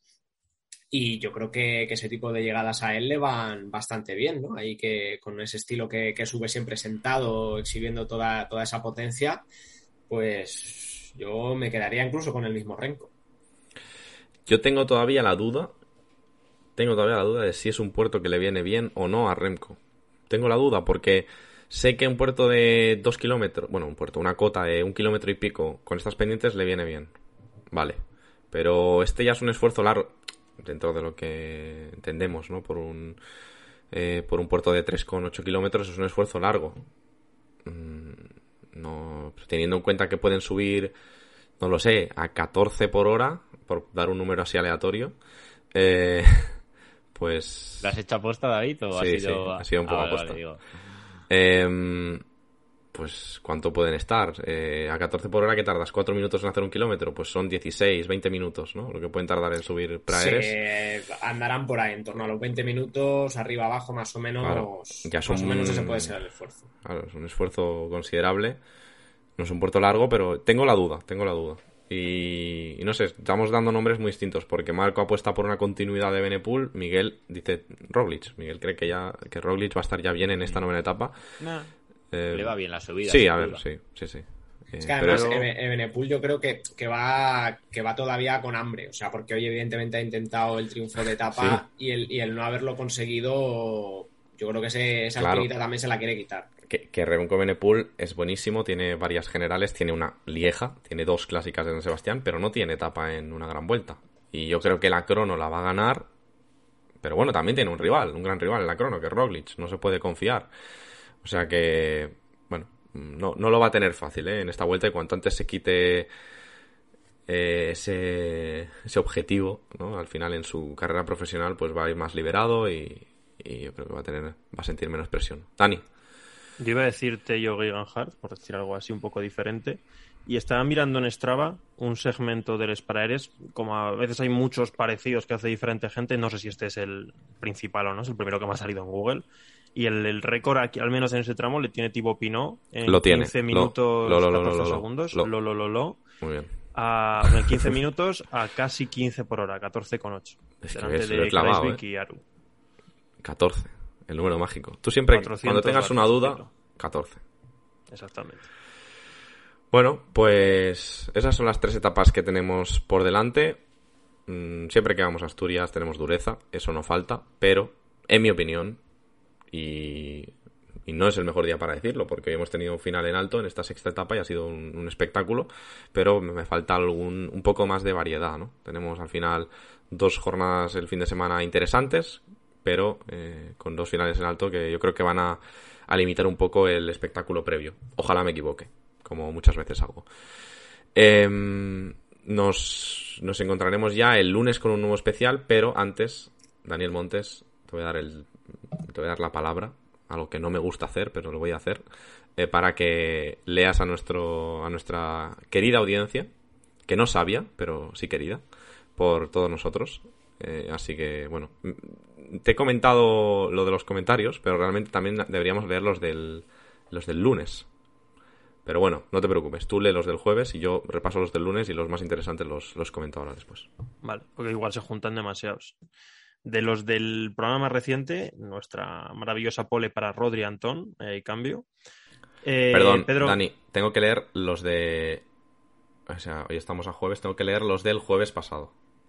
Sí, yo O sea, estoy los con de, los del los de la, primer- bueno, los de la previa. Los de la previa. Exactamente, yo estoy con los del domingo. Los lunes, vamos. el- Vale, vale, vale. las primeras etapas. Eh, a raíz de la salida de fuera de España de la vuelta, decía Pedro Guerrero, este año hemos tenido Giro Tour y vuelta con los primeros días en otro país y me da la sensación de que más allá del ambientazo que se ve en las carreras no acaba de convencer al espectador esta fórmula. Max Ibérico coincide en las etapas de fuera de España. Creo que puede ser un buen impulso económico para algunas zonas visitar sitios y toda la geografía que no suelen tener etapas, ejemplo las islas. Eh, como vemos, eh, opiniones de todo tipo. Eh, Pedro Vera dice estos días la fuga tendrá muchas oportunidades, sobre todo el martes porque Jumbo se quitará la presión del rojo y el desgaste que esto tiene, pues sí que al final dejaron llegar la fuga, aunque no le ha durado mucho a Mollard.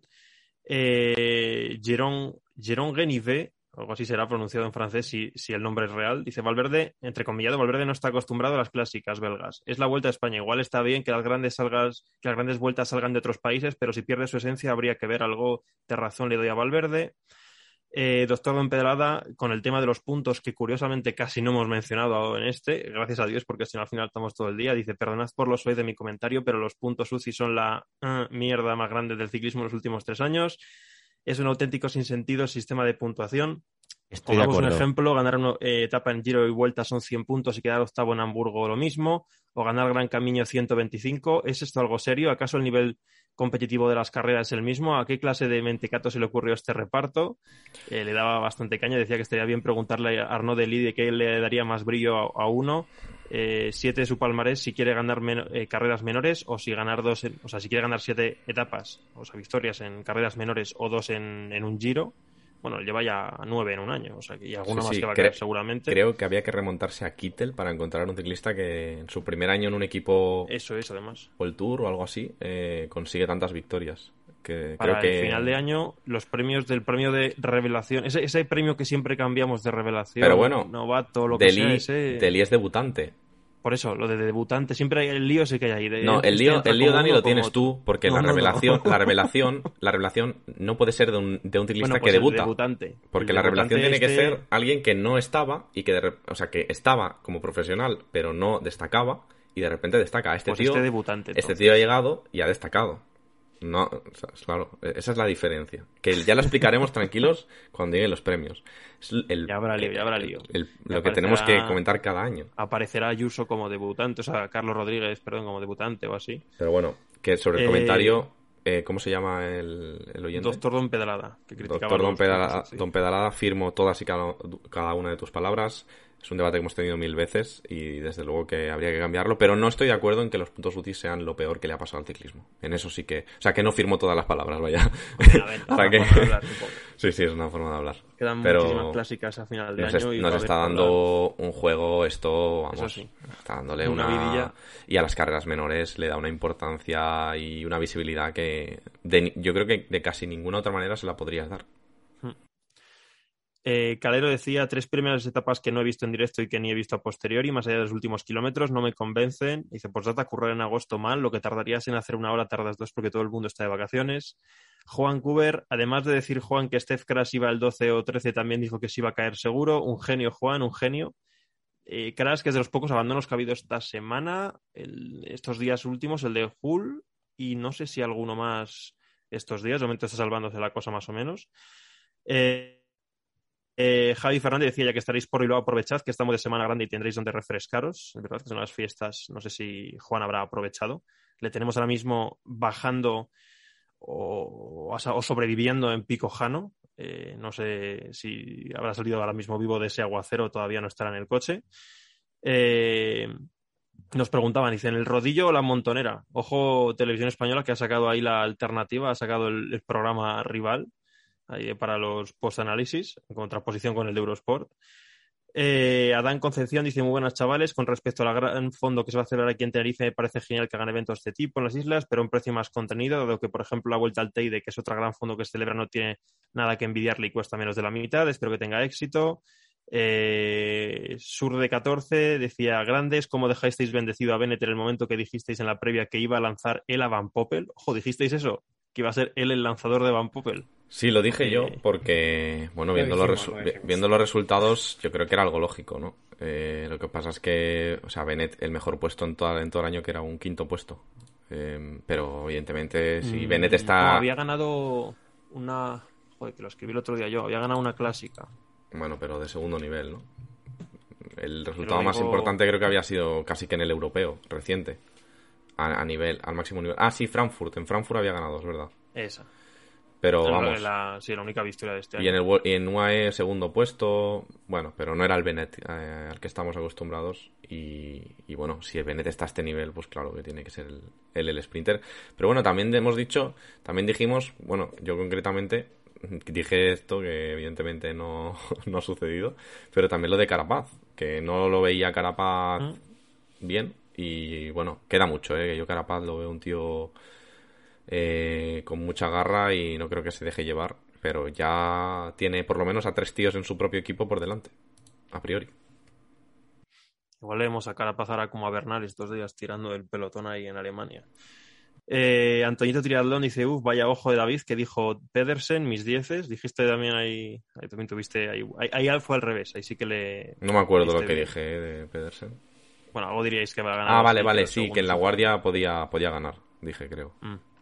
Sí. Guillermo Fernández, por el bidón de Mar Soler le dan 25 puntitos UCI a Movistar. No, no le hemos comentado esa cosa curiosa de que, bueno, no es la primera vez que se ve que un auxiliar le da a alguien de otro equipo, en este caso además eh, es compañero, eh, que le dio un bodeín a- al corredor de UAE. Eh, David Llorente, en mi última clase de danés aprendí que Vierges monte o montaña. Eh, Mikel Vierges, el primo de Danny Hills, dice, solo espero que tenga foto familiar. Mm, no creo, es muy joven. Pues no sé si por Burgos ha pasado. y No tengo el recuerdo. Ahora te lo miro, pero no, no tengo el recuerdo. Oye, Eh, Carlos NM, lo de hacer turismo con las grandes vueltas, mejor hacer una challenge en otras fechas. Entiendo la pasta, pero ha sido un paseo. Eso sí, fue pisar España y todo más entretenido. Roglic a lo suyo en la primera, mejor ciclista de la historia en la vuelta. Mar Soler tremendo en Bilbao y además imponiéndose a la trampa de un Zue. Dice, yo te doy un bidón y Mulberger intenta pillarte en meta. y lo de Pico Jano, increíble. Me alegro eh, enormemente por Mas y Benepul, que han comido mucha mierda por parte de los aficionados. Decepción de momento Carapaz. ¿De también? Eh, no se le ha criticado. a Benepul aquí le hemos, criticado, le no hemos sé. criticado. No sé. Yo no, no, no. Bueno, a ver, cuando ha hecho, con lo de Enric, no. cuando ha hecho peinetas, sí, pues claro, eh, cuando le hizo la peineta a. Colbrelli. Hoy lo he pensado, eh, digo, la última vez que alguien subió un puerto entero a rueda de Benepul se llevó una peineta. Que fue Colbrelli en el europeo. pero, pero vamos, que hoy era el primer interesado Remco en, en tirar, eh, sin mirar atrás. Y oye, sobre lo de Soler y lo del bidón, no sé si tenéis la misma sensación, pero me, me, me parece la relación que ha quedado entre Mark y Movistar como de exnovios, ¿sabes? Pero exnovios que acaban bien y, Que qui- y quieren ser amigos, pero en el fondo, en el fondo no lo son, ¿sabes? O sea, como que se han querido mucho, pero no se corresponden y no sé si tenéis esa sensación, eh, porque en el tuit de Mo- Movistar, al finalizar la etapa, decía, nos alegramos por ti, amigo, ¿no? Y mencionaban a Mark, eh, hacían referencia a lo del bidón que les habían prestado, no sé, sí que creo que se llevan bien o se quieren llevar bien, pero como que al final se han, se han querido tanto y se han hecho tanto daño mutuamente que, que es como que es un poco irrecuperable, ¿no? La, la relación, no sé si... Y que el Movistar es muy grande, hay mucha gente y pues igual con algún directivo, algún un sube de turno, igual pues si no ha tenido los objetivos que él quería, las oportunidades, no pensará una cosa, pero que con los utilleros, con los compañeros, con todo el mundo, pues puede tener una relación diferente. No, No, pero Mark también, Mark también ha tenido, ha generado problemas. No ha sido solo que no lo han llevado donde había querido, sino que ha generado Sí. problemas. Es un tío que lo vimos en la misma etapa que ganó, ¿no? Que hace Problemas en el sentido de que no ha rendido en momentos Bueno, que y, le ha dado el- y cuando le hacen tirar, ¿no? En aquella etapa famosa de Andorra para Ah, bueno, sí, el- aspavientos, Sí. llega cabreado al autobús, insultos. Bueno, hemos visto. cosas que se han visto por el documental. Ah, bueno, sí, Pasa en otros sí, sí. equipos y no se han visto. Lo veremos el año que viene con el documental del Tour, por ejemplo. Quizás. Bueno, Yo Y el creo último- que con... bueno. Sí, perdón. Creo No, que con el nuevo, con el nuevo rol que, que ahora tiene ya Marc Soler en su carrera y, y en el UAE bastante más definido que Movistar, que estaba ahí un poco a caballo entre grandes vueltas, eh, carreras de un día o, o- o buscar simplemente etapas. Yo creo que ahora ha encontrado más su sitio y, y más tranquilidad. Y luego, bueno, evidentemente el tema económico yo creo que también pesará y ya se me hace muy complicado que, que cambie de aires y más en un regreso hacia, hacia Movistar. Por eso, que exnovios, definitivamente. Sí, total. Eh, y el último que tengo de los del programa anterior, el cantero que decía el micrófono del mayote en pantalla, peleando ahí, metiendo los codos, qué grandes. Dice qué bueno es Marc Soler cuando tiene el día, ojalá lo dejen en estas y nadie lo vuelva a marear con generales. Enrique tiene que dar gracias a que esté Renko en carrera, pues de no haber eh, de no estar habría llegado con el grupo de Rogli sin asomar mucho la cabeza pese a tener las piernas como para seguir a Renko. Muchas gracias antemano porque ya espero unas buenas horitas de programa, esta vez colocando ladrillos. No sé si tienes tú alguno del anterior o. ¿O he hecho un vistazo yo? O como... Mm, es que la mayoría quedan, bueno, gente Sí, que nos imagino, claro. felicitaba por la previa y demás, pero la mayoría quedan un poco atemporales, ¿no? Porque mucha gente que nos ha dado su podio y un poco sus expectativas de cara a lo que es la Vuelta a España, eh, pero bueno, no, no he visto así, he echado un vistazo rápido, ¿eh? porque estoy con otras pantallas abiertas y... Pues nos falta una cosa y me acabo de dar cuenta y creo que Juan nos mata si no lo decimos. Ah, ahí está, Ah. Dani. Dani, recuerda que cada día, aunque tú no participes. Marco, Marco, no, no. Dani, Dani, tú, fuera, cállate. Marco. Oye, además del de que diario, recordado- Marco, del diario As. Tenemos un juego, Vivenger, una liga. Yo estoy participando de momento, no he fallado ninguna etapa. Eh, ¿Tú estás participando, Marco? Estoy participando. Yo además he perdido ya la cuenta de los Vivengers, Escorito y todos los managers estos en los que estoy metidos, que al final mi idea es no participar en ninguno y al final siempre me lío. Entonces, sí, sí, sí, estoy en Vivenger ahí al pie del cañón, como no podía ser de otra manera, por cuestiones obvias. Mira, además me acaba de llegar la notificación al móvil, porque lo iba a repasar, de eh, cómo está la general de nuestra liga tras estas seis etapas. Lidera Davi Team con 4.273 puntos. Segundo, Ravens con 4.079 puntos. Y cuarta posición para Plan del Ingeniero Taylor's Version con 4.043. Para encontrar a los miembros de este programa, Dani, eh, perdón, eh, Marco, ¿tú cómo, cómo te llamas? Yo estoy en el puesto 53, bastante lamentable. He tenido una mala jornada. Eh, he de como dos días sin cambiar alineación. O sea que os podéis Vale. hacer una idea del Vale. Cristo. Eh, posición, si esto es correcto, en nuestra liga 107. Uf, mitad baja, que, ¿eh? que no sé cuántos están. Hay, cuántos en 100 total. 187, creo. Pues sí, mitad baja, sí, sí, ya digo, llevo varios días sin cambiar la alineación y, y bueno, hoy por ejemplo me permitió el lujo de ir con Ethan Hater, Tim Merlier y Mike Teunice, o sea, una Yo- maravilla. Atención a la obra maestra que, que realicé ayer mientras estaba sentado, bueno, haciendo uno de sus necesidades. Cambié a Remco Benepul por Pavel Sivakov. A ver, lo hice, lo hice porque necesitaba dinero para meter a, a otro escalador, ¿no? Y dije, pues así meto otro escalador. Es decir, que he quitado al líder, al actual líder de la Vuelta Ciclista España para meter a Sivakov. Y creo que también metí a Chávez. Mm, Me daba el dinero, pero vamos, que También el tapón de Chávez, ¿eh? Sí, sí, vamos. Eh, la he clavado. Podríamos decir que. que Perfecto. Bueno, eh, eso, eso es lo que teníamos que repasar. Gracias, Dani, por, por recordarlo. Eh, bueno, y seguid eh, jugando porque tendremos premios para el ganador. Y no sé si para alguien más, pero bueno, por lo menos para el ganador seguro, de cara al, al final de la vuelta. Recordad que hay que hacer los cambios el día.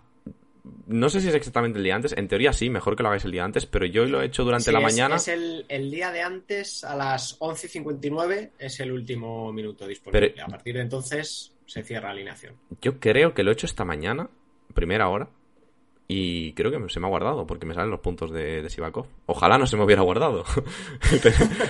Pues Pero ya digo, eh, habrán tenido ahí un hackeo momentáneo en la aplicación, porque no, normalmente es que me, me pareció leerlo en, digamos, en las bases en- de, la, de la liga y tal, y creo que creo que ven especificado eso, que es justo el día de antes hasta las 11.59 para formar el equipo. Vale, perfecto. Bueno, pues ya lo sabemos. Está, yo creo que el programa acabado. Estamos al final rozando casi las, bueno, las dos horas, o más cerca de las dos horas que de, de una hora, que al final a la gente se le queda corto. La gente, hay mucha gente que valora nuestros programas no en función de la calidad, sino en función de la cantidad. Es como, si hay mucho, bien, si hay poco, mal. Da igual que lo mucho esté mal, pero ellos quieren mucho. Y gente que le dices, ¿qué tal el programa? Dice, bueno, solo dos horas y cuarto. Bueno, pues nada. Eh, muchas gracias por tu. Pues os dejamos ahora con Juan, que se conecta ahora y hace más enrollándose. Eso es. Eso es. Con los bártulos y bueno, eh, como, como dice Juan, desmenuzando, ¿no? Eh, todo, todos esos, esas- esos verbos que utiliza Juan del castellano El antiguo. lenguaje que, que Cervantes ya consideraba obsoleto, Juan, Sí. Juan lo sigue utilizando. Sí, sí. Efectivamente. Un Bueno. homenaje a las generaciones. Claro. A esa gente que nos escucha, que ha vivido tanto. Bueno, hay otros que no, hombre. Tenemos gente joven también. Por eso ponemos Zetangana en la introducción. Esa, esa idea fue buena. Es verdad que Juan, yo creo que todavía no se ha recuperado anímicamente del susto, pero. Está bien, y la vuelta, bien. y la vuelta es- está ingobernable, es verdad. Veremos Sí, en sí, el futuro, sí. pero está más ingobernable que nunca. Roglic, que hoy podría haber dado un golpe sobre la mesa, no lo ha hecho y además ha perdido tiempo. Está cuarto en la vuelta Roglic, después de haber sido líder. Así que hay vuelta, hay espectáculo. Miguel, Dani, Marco, lo voy a hacer así, más rápido. Gracias por estar aquí. Eh, el lunes tenemos un nuevo especial, etapas séptima, octava y novena. Y eh, previa a ese primer día de descanso, eh, ya para también trasladarse ¿no? del norte de España a, a la costa mediterránea, donde tendremos la crono decisiva en Alicante el martes. Pues sí, eh, está bonita la vuelta, así que estás, aunque mañana sea una etapa un pelín más sosa, yo creo que el fin de semana va a estar bien. Así que la gente tiene que estar ahí y, y nada, ya grabaremos el lunes con todo, hablando de todo lo que pase y de lo que esté por venir en la vuelta. Un saludo, adiós. Adiós Miguel, Dani, ¿algo que decir? Eh, viva el Angelotti, adiós. Muy bien. Para me- mejor, o sea, si no vas a mejorar el silencio, Dani, no hace falta que hables, ¿eh? Mira, mira, Marco, ¿ves? Marco dice adiós con la mano, No, ya está. es- estoy, Ah, estoy vale. despidiendo a Miguel, que hay Ah, por vale, vale, vale. Ah, vale, vale, vale. Digo, no sé, igual Marco. Marco, esto no es vídeo, ¿eh? Esto es un podcast. Sí, sí, sí, sí, está claro, está claro. No hay que desvelar estos entresijos. Claro, claro. De las cosas que nos enseñemos por aquí, se quedan aquí. Eso Bueno. es, eso es. Gracias Marco por pasarte, eh, que sabemos que estás ocupado, pero bueno, al final esto, sobre todo los programas de los jueves los tenemos que grabar pronto porque ya mañana es probable que abandone medio pelotón y quede este programa bastante, bueno, desactualizado y que no es, no es un programa temporal, desde luego, atemporal, quiero decir. Así es, así es. Y como bien decías, es una vuelta ingobernable ahora mismo, todo puede pasar y hay que tenerlo previsto. Así que nada, esperemos por el bien del espectáculo, ¿no? Que todo siga yendo por, por estos derroteros y que sigamos disfrutando, que yo desde luego estas seis primeras etapas me lo he pasado fenomenal. Pues ya sabéis, a pedalear, que la vida, que la vuelta son dos días. Nos escuchamos el lunes y ya sabéis que os queremos mucho.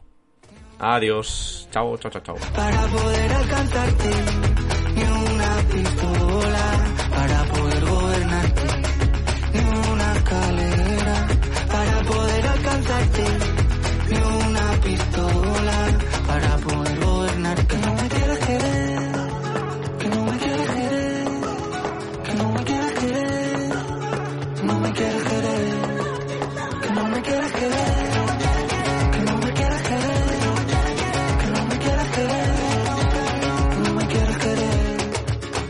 no me